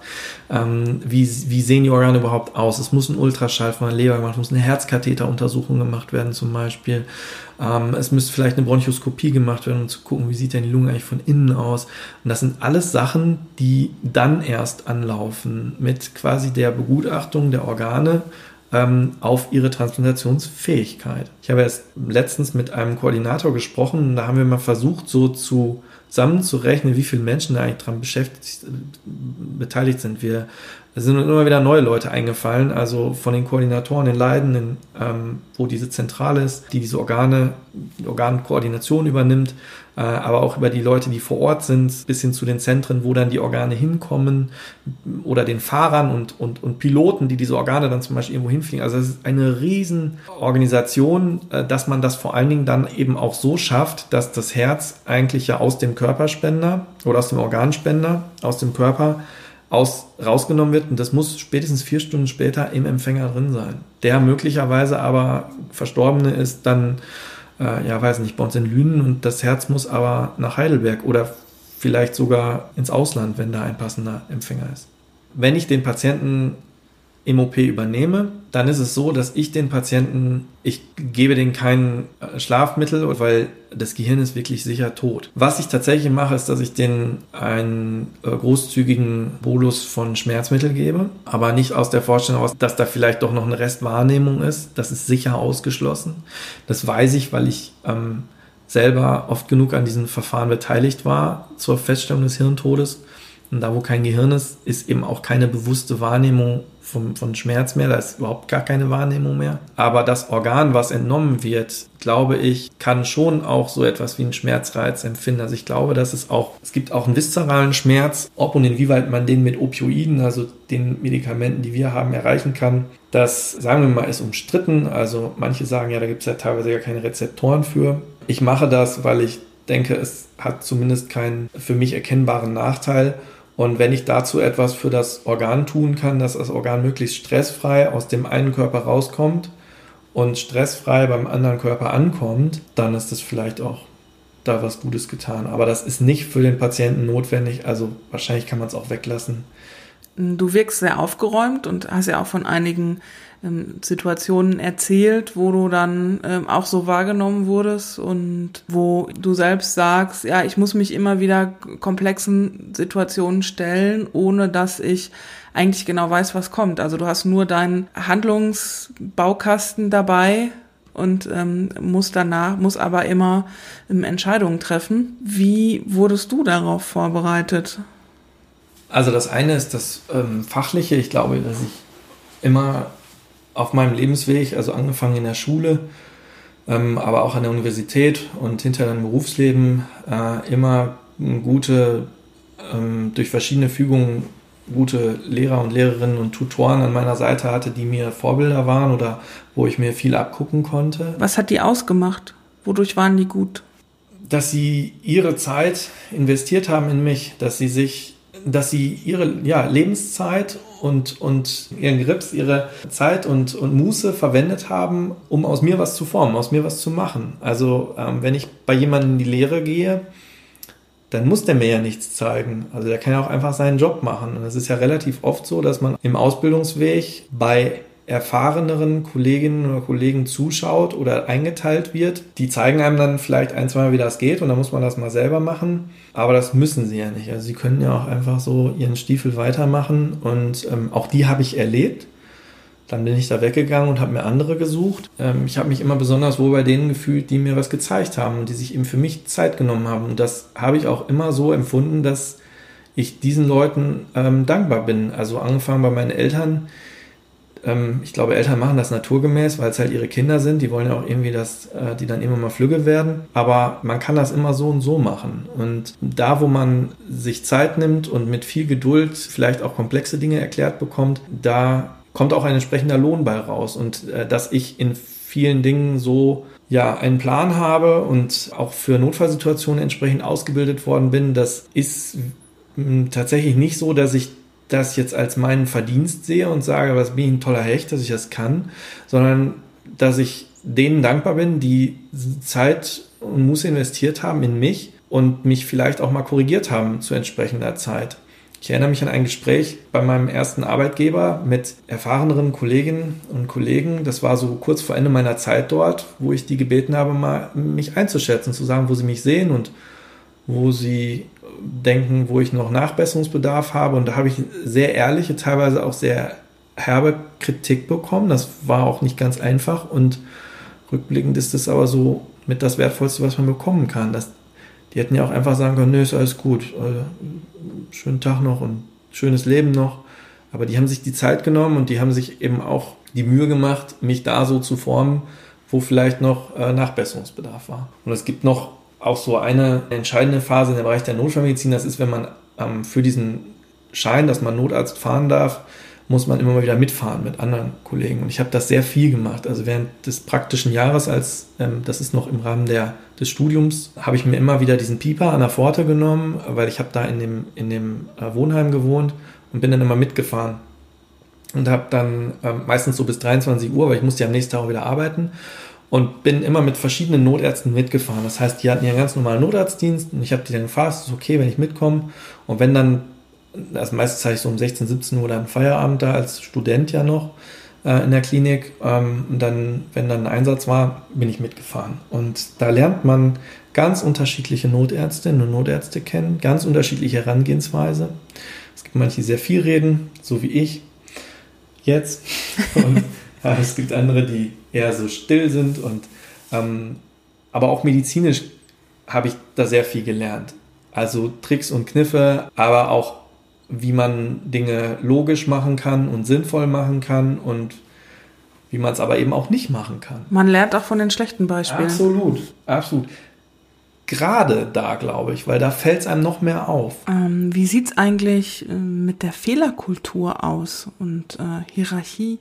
Ich war bei einer Situation dabei, ähm, da war ich selber Assistenzarzt auf der Intensivstation und ein Oberarzt hat einen zentralen Venenkatheter gelegt und der war eigentlich schon auf dem Weg nach Hause. Das war morgens und der hatte, also sie hatten nachts auch irgendwas operiert und mit dabei war ein Formulant und also das ist quasi so ein, ja, das ist wie so ein Arztpraktikum im Studium. So. Und ähm, letztlich war es dann also so, dass der Oberarzt sich da so ein Betäubungsmittel, also so ein lokales ähm, Betäubungsmittel aufgezogen hat in der Spritze. Und als der Katheter schon alles lach und alles fertig war, wollte er das mit Kochsalz durchspülen und greift zu dieser Spritze in diesem Carbon und hätte diese komplette Dosis da reingespritzt. Also was da passiert wäre, sei mal dahingestellt. Ja, das kann schwere Rhythmusstörungen geben, kann auch sein, dass da nichts passiert. Aber das war auf jeden Fall nicht intendiert. Und es war nicht mehr möglich, irgendwie so halt Stopp zu sagen, weil der hatte schon diese Spritze da drauf. Und diese Formulant hat das einzig richtig gemacht, der hat da dran gepackt und hat die also hat, hat ihm quasi auf die Finger geschlagen. Hat dem Oberarzt. Der hat ihm auf die Finger geschlagen. Der hat ihm quasi die Spritze aus der Hand geschlagen. Und wenn man sich das jetzt mal vorstellt, also wir sprachen gerade über Hierarchien in der Medizin. Und wie ähm, hat der Oberarzt reagiert? Ja, der war sehr perplex in der Situation. Wusste, er hat das ja nicht als, der, der denkt gerade, was, was haut er mir auf die Spritze? Ist der bescheuert, weil ist das unsteril. Ja. Also die Konsequenz des Ganzen war übrigens, dass der den Katheter neu legen konnte, weil der wusste ja jetzt gar nicht, wo war der jetzt mit den Händen schon dran und das ist jetzt hier nach hinten offen. Dann hat er ihm das gesagt, gesagt das, das ist das lokale Betäubungsmittel. Und ne, wollten Sie das spritzen? Niemand per sieht, ne? Also, so. Und was ich vor allem besonders toll fand, auch da so zum Thema tolle Lehrer, das hat der mir dann so erzählt. Also er hätte ja auch. Der Oberarzt. Ja.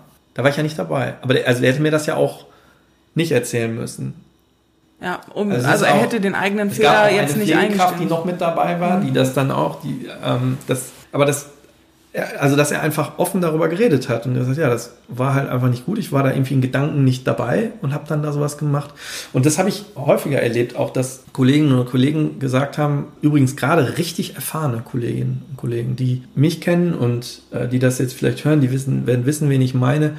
Ähm, Leute, die ich ähm, extrem respektiere und sehr schätze, weil sie noch viel mehr Erfahrung haben als ich und die einfach eben dann auch Dinge gemacht haben, weil sie übermüdet waren oder. Stärkt ähm, dich das, wenn ja, die immer Fehler reden? Ja, ich finde das gut, weil das äh, macht auch demütig. Und es gibt in der Medizin so, man sagt, man macht so vier verschiedene Phasen durch. Die erst, das, ich weiß nicht, ob das glaubst du wahrscheinlich gibt es nicht nur in der Medizin, aber die erste Phase ist die der berechtigten Unsicherheit. Man ist so ein Anfänger und hat eben auch viele Dinge noch nicht gesehen und ist nun mal in vielem verunsichert und das auch aus gutem Grund. Und danach kommt die gefährlichste Phase, das ist die Phase der unberechtigten Sicherheit. Man hat so, das ist meistens so drittes, viertes, fünftes Weiterbildungsjahr, man ähm, hat so die Standardnarkosen jetzt schon ein paar Mal gemacht, hat auch schon ein paar schlimme Notfälle vielleicht erlebt, die auch dann am Ende doch ganz gut ausgegangen sind. Und dann fühlt man sich schon relativ sicher. Und das ist sehr gefährlich, weil man in diesem Zeitabschnitt in sich in so einer trügerischen Sicherheit fühlt. Und Weil eigentlich kannst du noch nichts, kannst du noch nicht ja, genug. Kannst genau, du, du kannst halt genug, um gerade so frei zu schwimmen, aber die echten keine Erfahrung. der Untiefen, nee, genau. Das ist so das, was ich so rückblickend meine. Also ich habe da viel Bewahrung erlebt ähm, und ähm, vielleicht auch manchmal Glück gehabt, ähm, dass da kein bleibender Schaden entstanden ist. Aber es, das liegt nicht daran, dass ich jetzt irgendwie so ein toller Typ wäre, sondern das war eine glückliche Fügung von Umständen, dass mir zumindest kein bekannter bleibender Patientenschaden entstanden ist. Also das, ich finde, das ist so die Phase, wo es sich anfühlt, du kennst dich schon ganz, ja. ganz gut aus und kommst ja. so zurecht, aber ja. wenn da irgendwas Unvorhergesehenes kommt, ja, ein, mit einer Sache kommst du vielleicht noch klar, aber du kriegst die andere, das ist ja das Schlimme, du kriegst die andere, zweite Sache gar nicht mit. Du hast die erste Komplikation behandelt, denkst, ja, hier, geiler Typ, habe ich gut hingekriegt und währenddessen läuft irgendwie was anderes hintenrum ab und das kriegst du halt Und dann kommt mit. der Bumerang von hinten und schlägt genau. dir gegen den Kopf ja. und... Ja dann weißt du nicht mehr, wie es weitergeht. Ja, demütig bleiben. Also das kann ja auch, auch, auch das kann ja sein, dass du den Boomerang gar nicht mehr mitkriegst. Du gibst, also bezogen auf die Notfallmedizin, du hast irgendwas in der Präklinik übergeben, du gibst den Patienten ab, du fährst nach Hause und das läuft irgendwo in der Klinik ab und du kriegst nie eine Rückmeldung. Du wirst das vielleicht auch nie erfahren, dass du das irgendwie gemacht hast. Kriegst du bestärkt, Ja, also ich frage danach. Ja, also schon ähm, mh, bei ähm, also ich fordere das aktiv ein. Ich habe zum Beispiel so eine Debriefing-Karte, die tue ich dann manchmal mit zu dem Patienten ähm, äh, Dokumentation dazu. Der Thomas Ahne ist ein äh, Notfallmediziner aus Freiburg. Ähm, der hat das mal jemand vorgestellt, das fand ich eine ganz tolle Idee und habe das dann auch so übernommen, dass ich so ein Kärtchen damit reinlege, da steht meine Handynummer drauf. Die kann ich auch manchmal, gebe ich die, wenn ich zum Beispiel, wir fliegen irgendwo in die Nähe von Soest und holen da einen Patienten ab, dann ist oft dort vor Ort keine Möglichkeit, das mit denen zu besprechen. Aber dann gebe ich denen so eine Art, das ist eine Art Visitenkarte, aber eben einfach nur, wir hatten heute zusammen Einsatz am so und so viel um so und so viel Uhr. Ich würde mich über ein kollegiales Debriefing freuen. Steht meine Handynummer drauf und die E-Mail-Adresse, dann können die sich melden. und es ist ein aktives Angebot von mir. Wenn die das nicht wollen, dann glaube ich, macht auch ein Debriefing keinen Sinn. Also dann kann ich das auch nicht erzwingen. Aber in der Regel rufen die dann irgendwie an, fragen dann auch selber nochmal, was ist aus dem Patienten geworden. Das heißt, ich kann dann auch mit denen zum Beispiel was besprechen. Manchmal gibt es eine Situation vor Ort, dass die so sagen, ja, warum seid ihr denn nicht da gelandet? Wir hatten doch da für euch alles freigeräumt. Aber was die, die haben vielleicht irgendwas nicht gesehen, was wir aus der Luft gesehen haben. Das findet dann aber vor Ort keinen Platz, weil wir uns da auf den Patienten konzentrieren müssen. Dann mache ich das da. Und, und in der du, Klinik. Und du kannst dann auch lernen, weil du. Ja, klar. Weil du dann auch fragen kannst, ja, ist das, war das gut, was ich da vorbereitet habe, was ja. ich gemacht habe, oder? Ja, das, aber also oft dieses Debriefing hat ja, kann ja verschiedene Ziele haben und ähm, gerade mit den Teams, die wir vor Ort antreffen, ist es für mich wichtig, dass die, gerade wenn wir vielleicht, wenn viel auf einmal passiert, ähm, dass wir das in Ruhe nachbesprechen, warum wir was wann gemacht haben. Das ist mir wichtig, dass die das auch verstehen und dass die sich nicht vom Kopf gestoßen fühlen. Und in der Klinik versuche ich dann eben, wenn ich einen Patienten zum Beispiel abgegeben habe und das komplexere Krankheitsfälle sind, dann versuche ich schon zu fragen, was ist denn daraus geworden?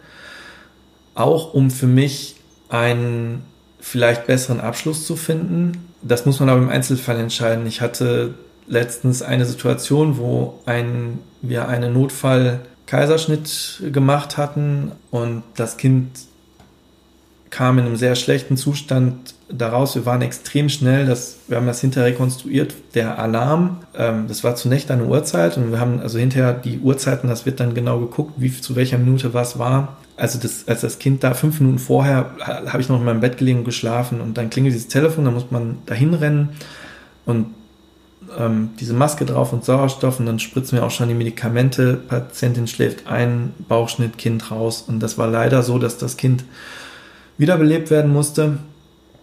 Und äh, das auch relativ lange. Also dafür haben wir, das ist ein Team von, von Kindermedizinern, die sich dann kümmern. Ich weiß, dass die auch mit dem Kind nach 20 Minuten noch mit Wiederbelebungsmaßnahmen beschäftigt waren. Und da habe ich zum Beispiel nicht gefragt, was aus dem Kind geworden ist, weil also Kinder teilweise eine große Reserve haben, also gerade so ganz am Anfang des Lebens, da wundert man sich manchmal, wie gut die Kinder hinterher werden, also wo man so denkt, meine Güte, aber das weiß man eben vorher nicht und ich glaube, da muss man sich eben auch aktiv schützen, also dass man sich selber nicht, nicht mehr zumutet, als sinnvoll und notwendig ist. In dem Fall habe ich die leise Hoffnung für mich, dass das Kind das geschafft hat und jetzt vielleicht auch intensiv ist und auch vielleicht den Start ins Leben schafft. Also du trägst lieber die Hoffnung mit dir. Mhm. Ja, das ich kann jetzt hören. auch. Ja, das ja. da kann man jetzt aber auch, glaube ich, kein, ähm, keine Faustregel draus machen oder, oder dass ich das immer so mache. Das ist eine Bauchentscheidung. Mir ging es in dem Fall mit der Entscheidung besser da, es hat, das hat für mich, für mein Handeln, für medizinisch hat das keine Konsequenz, was aus diesem Kind geworden ist. Weil ich meinen Teil gemacht habe, ich habe Narkose bei der Mutter gemacht und das hilft mir jetzt nicht, ein besserer Arzt zu werden, wenn ich weiß, was aus dem Kind geworden ist. Aber irgendwann muss man damit auch abschließen können, damit man vielleicht auch nicht zu viel, ja, zu viel Ballast mit sich rumträgt. Du hast, du bist ja auch ähm, auf Twitter und mhm. hast auf Twitter auch ähm, letztens mal geschrieben, was sinngemäß, was waren das noch für Zeiten, als wir einfach bei Luftnot rausgefahren sind und es ja. war nichts Besonderes. Ja, es klingt, klingt das überheblich? Nein, nein, ich oder fand es. Ähm, Warum denkst du, könnte es überheblich oder arrogant ja, weil, ja, ich glaube, dass für den, ja, das ist mal so, dass wenn wir so von Routineeinsätzen reden, also ich glaube, dass jeder Notarzteinsatz für jeden Patienten immer eine absolute Ausnahmesituation ist. Das muss man auch da darf man auch nie den Blick für verlieren. Aber wenn ich ähm, zu einem hochbetagten Patienten fahre, der eine zum Beispiel eine Schlaganfallsymptomatik hat, dann ist das medizinisch sehr überschaubar. Also es ist sogar so, dass in den meisten Fällen Notarzt überhaupt nicht notwendig ist, weil der kann zum Beispiel, der hebt sein Wasserglas hoch und dann fällt es ihm aus der Hand. Das hat für diesen Patienten eine dramatische Konsequenz, wenn das in der Folge bedeutet, dass er die rechte Seite seines Körpers vielleicht nie mehr benutzen können wird oder dass diese Funktion fehlt. Und natürlich muss der schnell ins Krankenhaus, wo ihm schnell geholfen Also du, es ist auf jeden Fall richtig, den Notarzt zu rufen. Ja, definitiv, gar keine Frage. Also 112 wählen zumindest, ob Notarzt oder nicht, aber die 112 wählen sofort. Äh, nicht erstmal eine Stunde auf der Couch liegen und gucken, ob es weggeht, sondern immer sofort den Rettungsdienst rufen.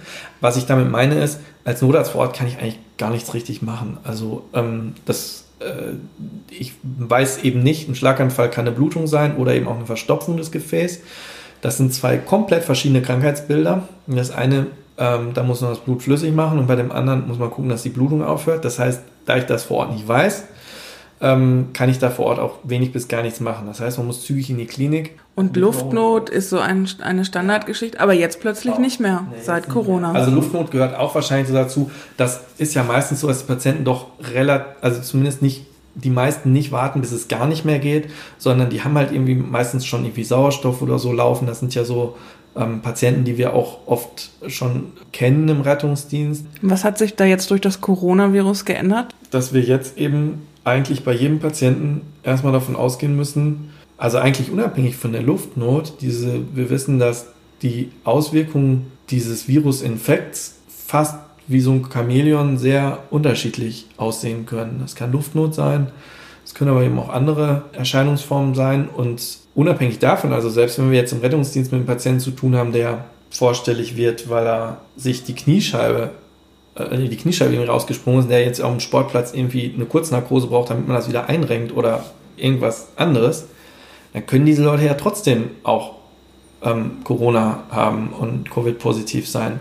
Ähm, das ist ja in allen anderen Bereichen eben auch so geworden, dass wir ähm, eben nicht mehr normal einkaufen gehen, ähm, dass wir, wenn wir uns hier treffen, Abstand halten, dass wir ähm, draußen sind. Das geht ja in alle Bereiche des Lebens. Das geht im Rettungsdienst auch. Und das geht vor allen Dingen aber bei dem Schlagwort Luftnot, muss ich sagen, bin ich schon jetzt ganz anders alert, als ich es eben vorher war. Auch das ist jetzt mittlerweile schon fast ein Standard. Wir wissen also, ne, da gibt es ein Ablaufschema. Wer zuerst vor Ort ist, macht die Erkundung, fragt das ab und abhängig davon erfolgt dann zum Beispiel Vollschutz und auch Auswahl der Zielklinik und so. Aber es ist eben nicht mehr so wie vorher. Aber das heißt, der fragt was ab? Der fragt die anderen Symptome ab? Das ist ein bisschen von den Rettungsdienstbezirken abhängig. Da gibt es dann Vorgaben vom in der Regel vom ärztlichen Leiter des Rettungsdienstes und ähm, genau, da gibt es ähm, recht strukturierte Einsatzpläne, von wem der Patient äh, wie untersucht wird. Vereinfacht gesagt ist eben Sinn der Sache, dass nicht alle mit dem kompletten Equipment in die Wohnung rennen. Wenn er infiziert ist, dann äh, soll es eigentlich so sein, dass ähm, wir mit komplettem Schutz nur dem Patienten begegnen. Also Vollschutz heißt ähm, äh, Maske und Gesichtsschutz und eben auch diesen Kittel anziehen. Ähm, jetzt könnte man sagen, ja, dann muss man das halt immer machen, aber das ist natürlich auch ein enormer Verbrauch von Ressourcen. Ne? Und deswegen muss man einen guten Mittelweg finden, bei welchen Patienten das adäquat ist. Ja, also wenn ich jetzt als Notarzt, um mal zum Beispiel zu kommen, hier Ertrinkungsunfall draußen im Garten bin bei einem Vierjährigen, dann steht für mich jetzt der Vollschutz wegen Covid nicht im Vordergrund. Das ist eben anders, wenn ich ähm, bei ähm, einem Patienten bin, der entsprechende Red Flags hat, wo wir sagen, der erfüllt, erfüllt zumindest eines oder mehrere Kriterien, weshalb wir bis zum Weiß des Gegenteils den Verdacht auf, auf Covid-19 haben. Du hast ja auch mit Kolleginnen und Kollegen die Plattform ins Leben gerufen. Ja. Mediziner für Mediziner gegen Covid.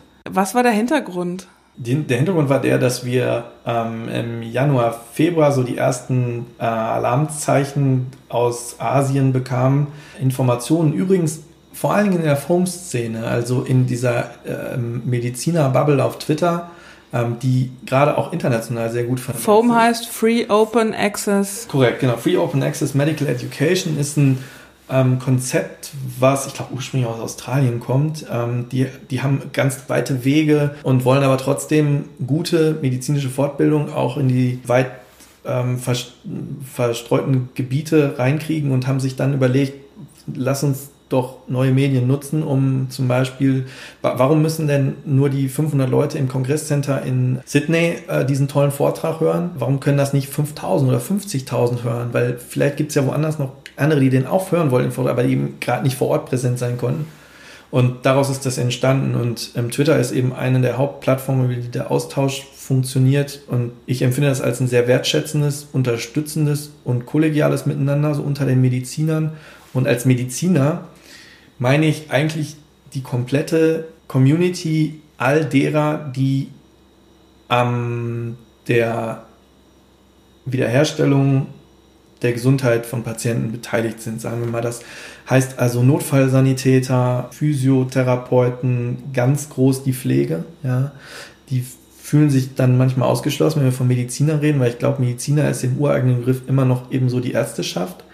Aber es gibt halt auch kein wirklich gutes Wort dafür, was nicht ultra sperrig ist, was alle einschließt. Aber in der Formszene auch so im Internet, da sind eigentlich alle vertreten, ob aus dem Rettungsdienst, aus der Krankenpflege oder eben ähm, Notfallmediziner, Intensivmediziner, ganz viel, die sich da austauschen. Da gab es im Januar, Februar so die ersten Alarmzeichen, dass das möglich ist, dass da was kommt. Da war ja auch, glaube ich, so die erste Infektion ja. irgendwann im Februar in Deutschland, die das Münchner, auch, ne? Ja, genau. Also da ging es ja, glaube ich, schon los. Die genauen Zahlen habe ich jetzt gar nicht so im Kopf, aber ähm, noch bevor das hier in Deutschland war, zeichnete sich ab, dass das kein ähm, lokales Geschehen mehr ist und ähm, dass da möglicherweise was auf uns zukommt. Dann schwappte die erste Welle so über Italien und dann haben wir eben erlebt, was da so in Bergamo passiert ist. Auch da durch die, durch die Verknüpfung war das teilweise sehr direkt, was man oder was wir da erleben konnten, wie ähm, Kolleginnen in Bergamo und ähm, ja, das war vor allem in der Norden Italiens, der betroffen war, die dort ähm, kriegsähnliche Zustände hatten und teilweise Leute einfach auch erstickt sind oder eben nicht adäquat behandelt werden konnte, weil noch nicht mal Sauerstoff verfügbar war, den man ihnen hätte vorlegen können. Und dann wurde uns so langsam klar, dass da was kommt, was größer ist als alles, was wir so vorher erlebt haben. Dann war da so auch die Situation, dass dort viele ähm, Kliniken dann Hilfspersonal ähm, engagiert haben und eigentlich alles, ähm, alle Versorgungsniveaus hochgestuft haben. Also da ist aus Hotels und ähm, Restaurants sind ähm, Behandlungsplätze gemacht worden. In Italien. Turnhallen, ja. Wo man einfach nur Sauerstoff reingekarrt hat und gesagt, okay, also hier kommen alle die hin, die Sauerstoff benötigen. Also erstmal bleiben alle zu Hause, die irgendwie zu Hause bleiben können. Wenn sie Sauerstoff brauchen, dann kommen sie eben in, in solche behand improvisierten Behandlungsplätze. Wenn sie mehr als Sauerstoff brauchen, dann kamen sie eben ins Krankenhaus, wo man ja eigentlich schon hinkäme, wenn man Sauerstoff braucht. Und äh, im Krankenhaus wurden entsprechend die Versorgungsniveaus auch hochgeschraubt. Also das heißt, Leute, die eigentlich in der Notaufnahme arbeiteten, ähm, sind dann auf einmal für ähm, improvisierte Intensivstationen ähm, herangezogen worden und haben dort dann Intensivmedizin gemacht äh, und Kolleginnen und Kollegen, die eigentlich auf der Normalstation eingesetzt sind, wo ja auch kein normales Arbeiten mehr war, ähm, die wurden dann zum Beispiel vermehrt in der Notaufnahme eingesetzt. Das heißt, man hat also versucht, äh, unter anderem über so eine Hochstufung mehr Kapazitäten zu schaffen zur Behandlung von Patienten. Und da wurde irgendwie klar, dass da möglicherweise was auf uns zurollt, worauf wir uns vorbereiten sollten? Also, dass da zwar jemand ist, der medizinisch ausgebildet ist, aber der jetzt nicht Facharzt für Anästhesie ist und der vielleicht, wo es schon länger her ist, dass der seinen letzten Tubus gelegt hat. Ja, genau. Also, dass die Behandlung oder man, am Anfang hat man eben von dieser Lungenerkrankung gesprochen und am Anfang war ja auch noch sehr wenig bekannt über diese Erkrankung. Also heute wissen wir ja sehr viel mehr.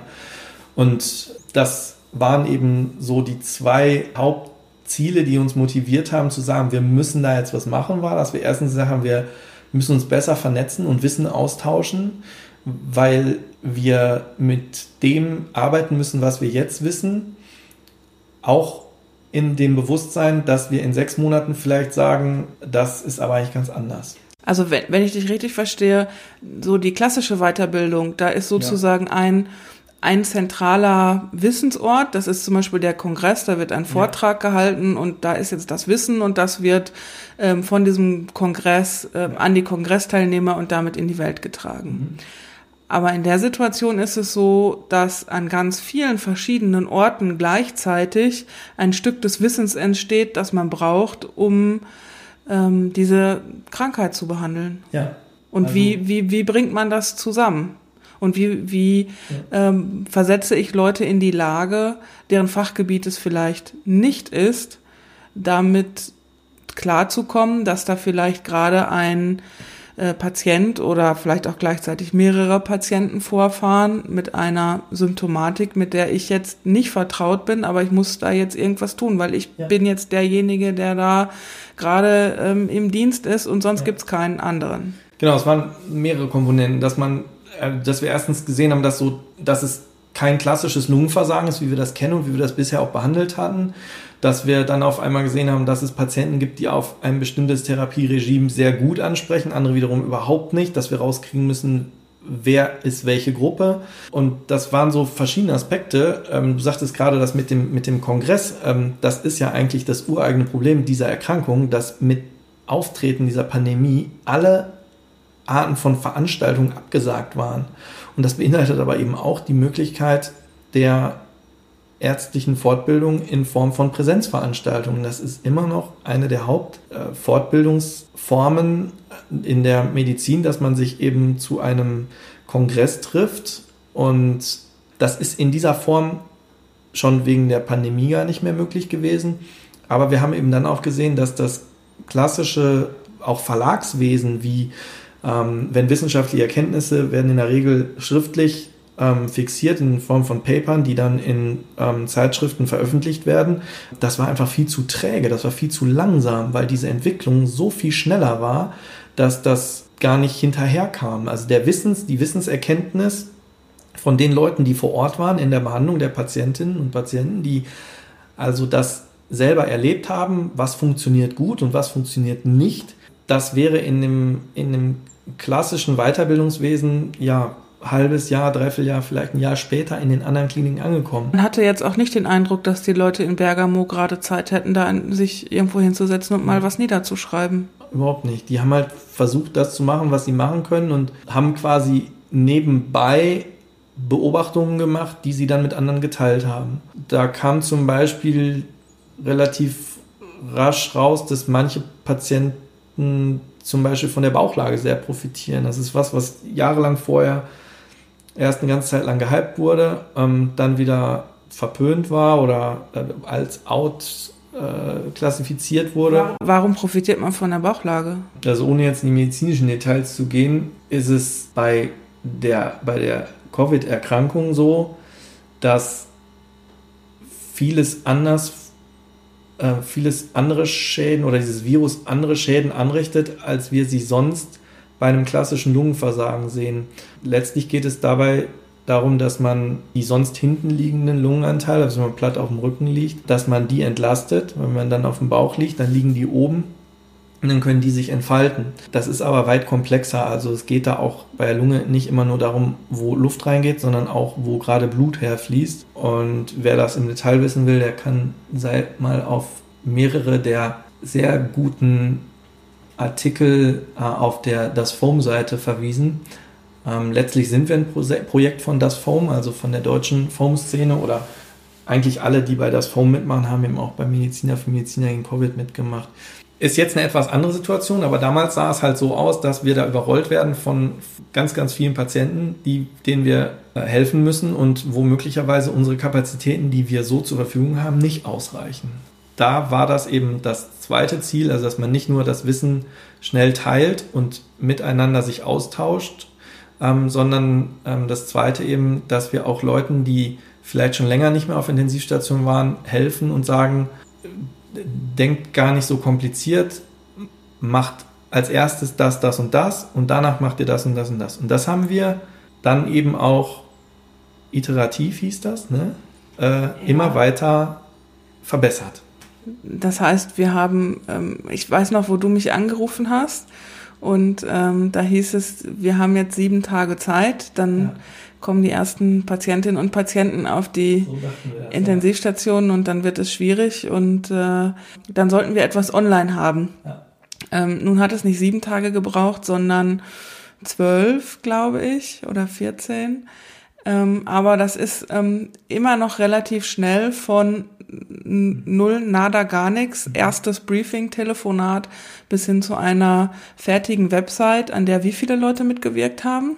Aber wir hatten ähm, zu Anfang waren das, ähm, ich glaube, 800 Leute, die da sich eingebracht haben. Also Krankenpflege, Notfallsanitäter, das ganze Spektrum, also von der Präklinik über die Klinik, ganz viele Intensivmediziner. Daran mitgearbeitet haben so 50 rum. Ne? Das hinterher war dann so der harte Kern, ja, schon mehr. Also ja, 50, 50 bis 100 Leute und das hat sich dann hinterher so um die äh, auf 50 Leute eingedampft, die dann auch wirklich die Inhalte, die vorher generiert worden sind, eben schon auch nochmal sortiert haben ähm, und, und die haben sich da engagiert und es war eine große äh, ja, Welle der Hilfsbereitschaft, ähm, die wir dort nutzen konnten, um äh, das zusammenzutragen, was wir eben schon wissen und womit wir möglicherweise eben dann auch Leuten helfen können. Ähm, was sagst du Leuten, die sagen, naja, Covid ist nur eine Grippe?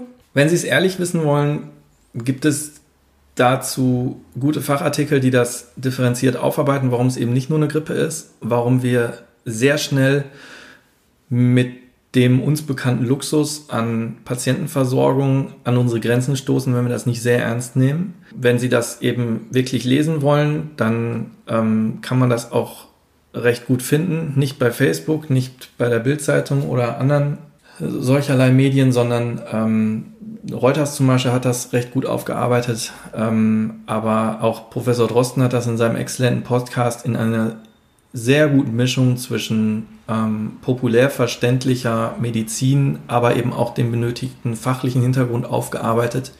Mein Eindruck ist, dass Menschen, die sowas sagen, teilweise frustriert sind, weil sie halt einfach ihren Alltag wieder zurück wollen. Die wollen wieder nach Malle fliegen und die wollen auch einfach keine Maske aufsetzen im ähm, Supermarkt. Das stört sie alles, das nervt sie alles und so ein wirklich, wirklicher Bedarf zu wissen, warum es nicht eine Grippe ist, ist da, glaube ich, nicht. Also, wenn das da wäre, dann könnte man sich da schon schlau machen.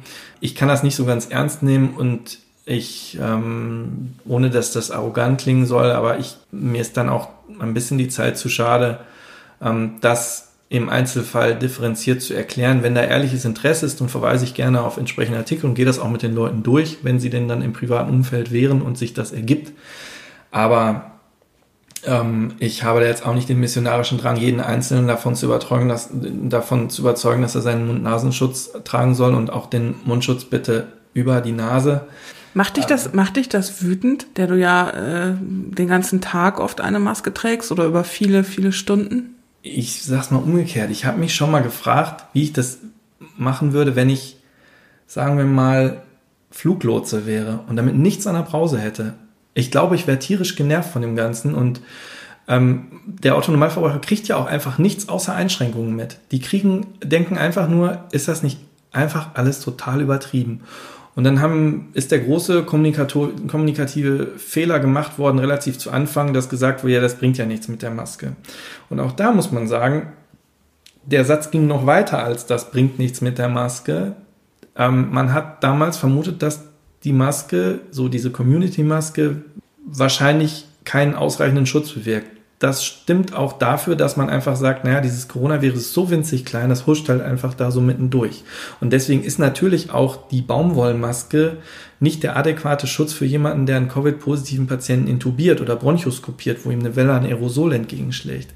Ähm, aber schon damals hat man ja zum Beispiel in Südkorea gesehen, dass man mit diesen relativ einfachen Maßnahmen ähm, scheinbar doch irgendeine Art von Effekt hatte. Und ähm, was eben hängen geblieben ist, ist, die Maske bringt nichts und ich glaube, das wabert immer noch so ein bisschen nach. Ähm, mittlerweile wissen wir ja sogar, dass es sogar tatsächlich nicht nur ich mich als schon Infizierter deutlich weniger Aerosol verbreite, sondern es gibt sogar Hinweise auf, dass auch die einfache Baumwollmaske einen geringen Schutz verspricht. Es ist besser als gar nichts.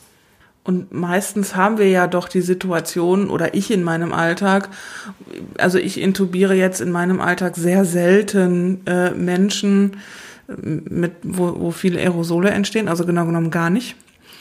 Ähm, aber ich halte mich im Supermarkt auf oder gehe mal an Leuten vorbei ähm, und also im Supermarkt knuddel ich die Leute ja auch nicht ab, sondern es ist eher eine Situation, ähm, wo ich vor dem ähm, Süßigkeitenregal stehe und auch jemand anders steht vor dem Süßigkeitenregal und dann langt man mal vielleicht da vorbei und dann geht man wieder und das ist so eine Situation von drei, zwei Sekunden, drei Sekunden. Wenn ich länger darüber nachdenke, ob Alpenmilch oder Vollmilchnuss, dann fünf Sekunden. Das, so wie ich das verstehe, ist ja genau die Situation, wo diese Community-Maske, also diese Stoffmaske, die ich da aufhabe, sehr gut äh, sowohl den anderen schützt, als auch mich sogar noch ein Stück weit schützt. Ja, es sind eben verschiedene Maßnahmen, von denen man, die, die gerade in Kombination dann eben was bringen. Den Abstand halten, diese Maske tragen, ähm, vor allen Dingen aber auch zu Hause bleiben, wenn man sich krank fühlt.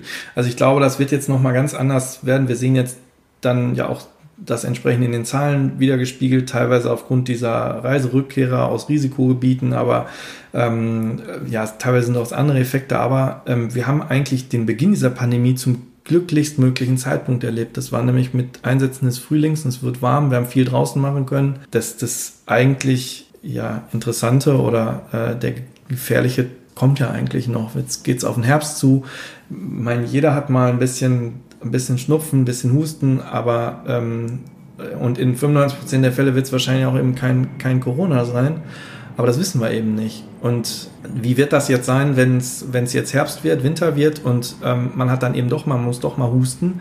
Ähm, und gerade dann ähm, ist es ja eben sinnvoll, so eine Maske zu tragen, wenn man eben nicht weiß, ob man schon infiziert ist. Also gar keine Frage, wenn man sich krank fühlt, dann bleibt man zu Hause und dann sollte man eben auch ja, aber die Frage ist ja schon ähm, speziell, ne? Ja. Also ich äh, manchmal wachst du morgens auf, hast halt so ein bisschen, ein bisschen Halsschmerzen mhm.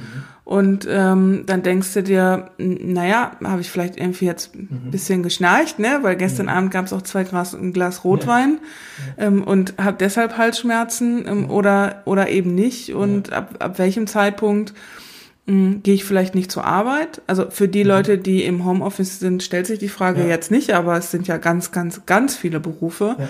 die nicht im Homeoffice sind, sondern ja. die einfach vor Ort tätig sind. Ihr seid das beste Beispiel, aber natürlich auch im Einzelhandel, Lkw-Fahrer, alles Mögliche ja, da äh, glaube ich, fragt sich der Einzelne, steht der Einzelne dann schon vor einer Entscheidung und sagt, na, ich habe jetzt hier einen ganz normalen beruflichen Alltag oder vielleicht mhm. sogar einen wichtigen beruflichen Tag vor mir.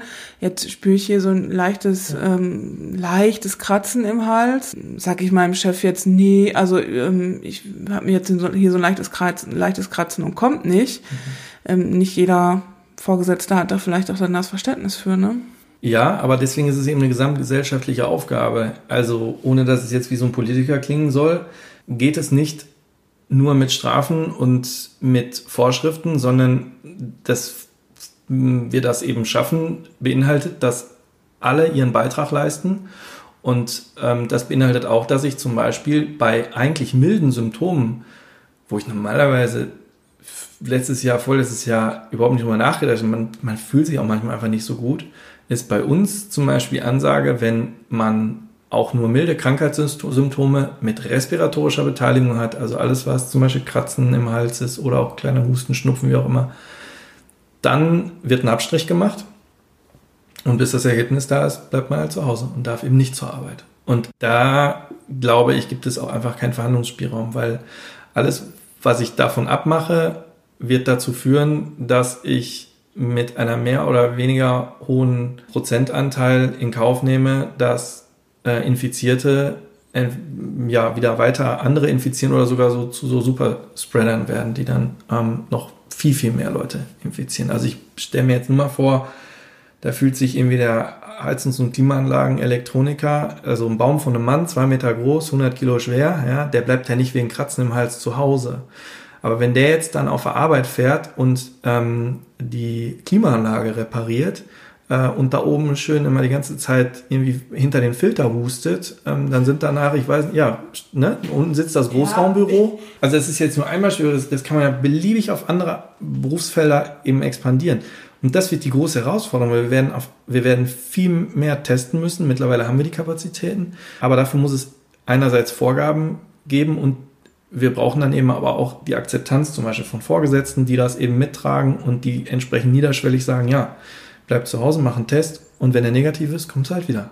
Ja. Also man muss ja jetzt nicht jeden deswegen 14 Tage in Quarantäne schicken, sondern dafür haben wir ja die Tests. Ähm, das ist eine Möglichkeit. Und ansonsten muss jeder gucken, wo er was dazu beitragen kann. Zum Beispiel hätten wir dieses Jahr auch woanders in Urlaub hinfliegen können oder fahren können. Aber wir haben eben ganz bewusst gesagt, nee, wir sind dann halt eben nur eine Woche auf einem Bauernhof im Sauerland. Ähm, da gibt es so eine Einlieger-Ferienwohnung, wo. Du mit deiner Familie. Ja, genau. Da ist drumherum kein Mensch. Also ich glaube, dass wir da so gesehen geschützter waren als hier bei uns in unserem Haus. Das ist dann zwar relativ unspektakulär, aber es ist eben auch kein großer Verzicht. Also ich meine, wir sind sogar in Urlaub gefahren. Wie viele Menschen waren jetzt in Kurzarbeit, waren vielleicht arbeitslos, haben gerade ganz andere Sorgen.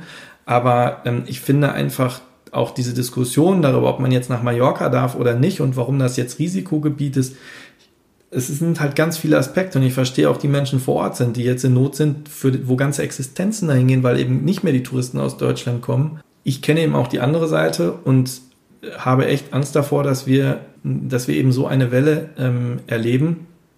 Und wir waren da nicht weit von weg und wir haben durch ein sehr konsequentes Handeln genau das abwenden können. Und das ist vielleicht auch der, der Fluch dieser Prävention. Also man sagt, there's no glory in prevention, dass da eben nun mal kein, kein Segen drauf liegt in der Prävention, weil der, der, der präventiv handelt, immer der Dumme ist. Ähm, weil ich nicht sehe, was gewesen ja. sein könnte, was durch die ja. Prävention abgewendet ja. werden könnte. Und deswegen denke ich, es wäre alles übertrieben gewesen. Und was sollen denn die ganzen Einschränkungen? Also wer die Möglichkeit hat, dem empfehle ich, Kontakt aufzunehmen mit Leuten, die in Spanien, in Italien waren oder sind. Für die ist das völlig unverständlich, wie wir Deutschen hier, wo, über was wir nörgeln. Da hat jeder irgendjemanden, den er verloren hat wegen Covid. Und nein, es, nochmal, es ist nicht einfach eine Grippe. Und ähm, wir haben ähm, Menschen gesehen, die äh, keine Vorerkrankung hatten oder zumindest nicht zur Risikogruppe gehörten und letztlich doch verstorben sind. Ja, das ist selten, aber das ist eben nicht ausgeschlossen. Und es ist eine weit komplexere Erkrankung als einfach nur eine Erkältung. Ähm, dieses Virus greift ähm, auf eine hochkomplexe Art und Weise in die Gerinnung ein, greift die Gefäßinnenwände an, ähm, macht eigentlich eine im ganzen Körper ablaufende Entzündung und kann von, von gar nichts bis an der Herz-Lungen-Maschine laufen. Und man weiß halt nicht, wie das persönliche Risiko ist.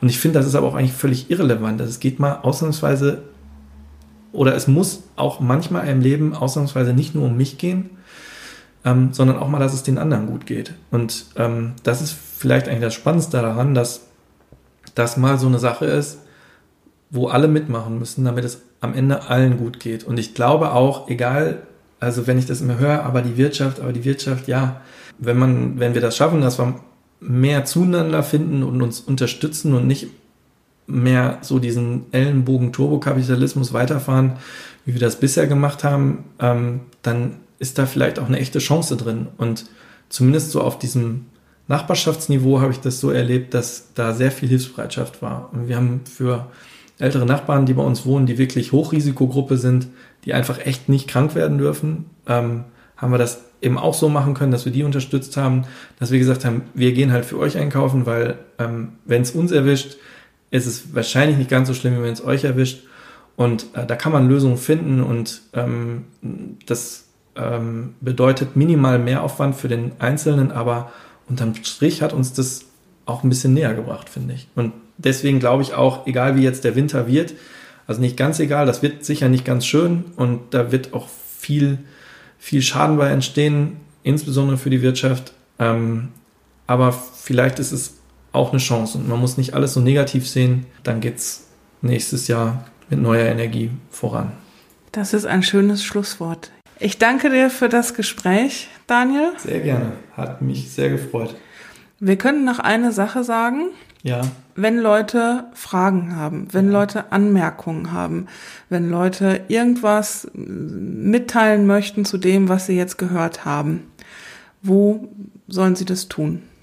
Ich freue mich immer über direkte Rückmeldungen, ähm, gerne über Twitter. Da bin ich als ähm, @docemed vertreten. Hast du, also da ist das Doc verlinken wir nochmal. Ne? Hm. Doc unterstrich EMED, also wie Emergency Medicine. Da können wir gerne darüber in Kontakt treten und ähm, ansonsten so die wichtigen Links zum Beispiel zur Patientenverfügung, die hast du, glaube ich, dann bei dir auf der Seite. Genau, die stellen wir dann dazu zur Veröffentlichung dieser Folge. Genau, sehr gerne. Also ich ähm, werde jetzt wahrscheinlich noch stundenlang über dieses Gespräch nachdenken, ähm, gerade weil es nicht so die richtig die Interaktionsmöglichkeit gibt und dann wird man sagen, wie kann man, wie, wie kannst du denn das und das sagen und aber hast du denn, du musst doch auch die und die erwähnen und dann denke ich immer darüber nach, wie man das alles noch korrigieren müsste.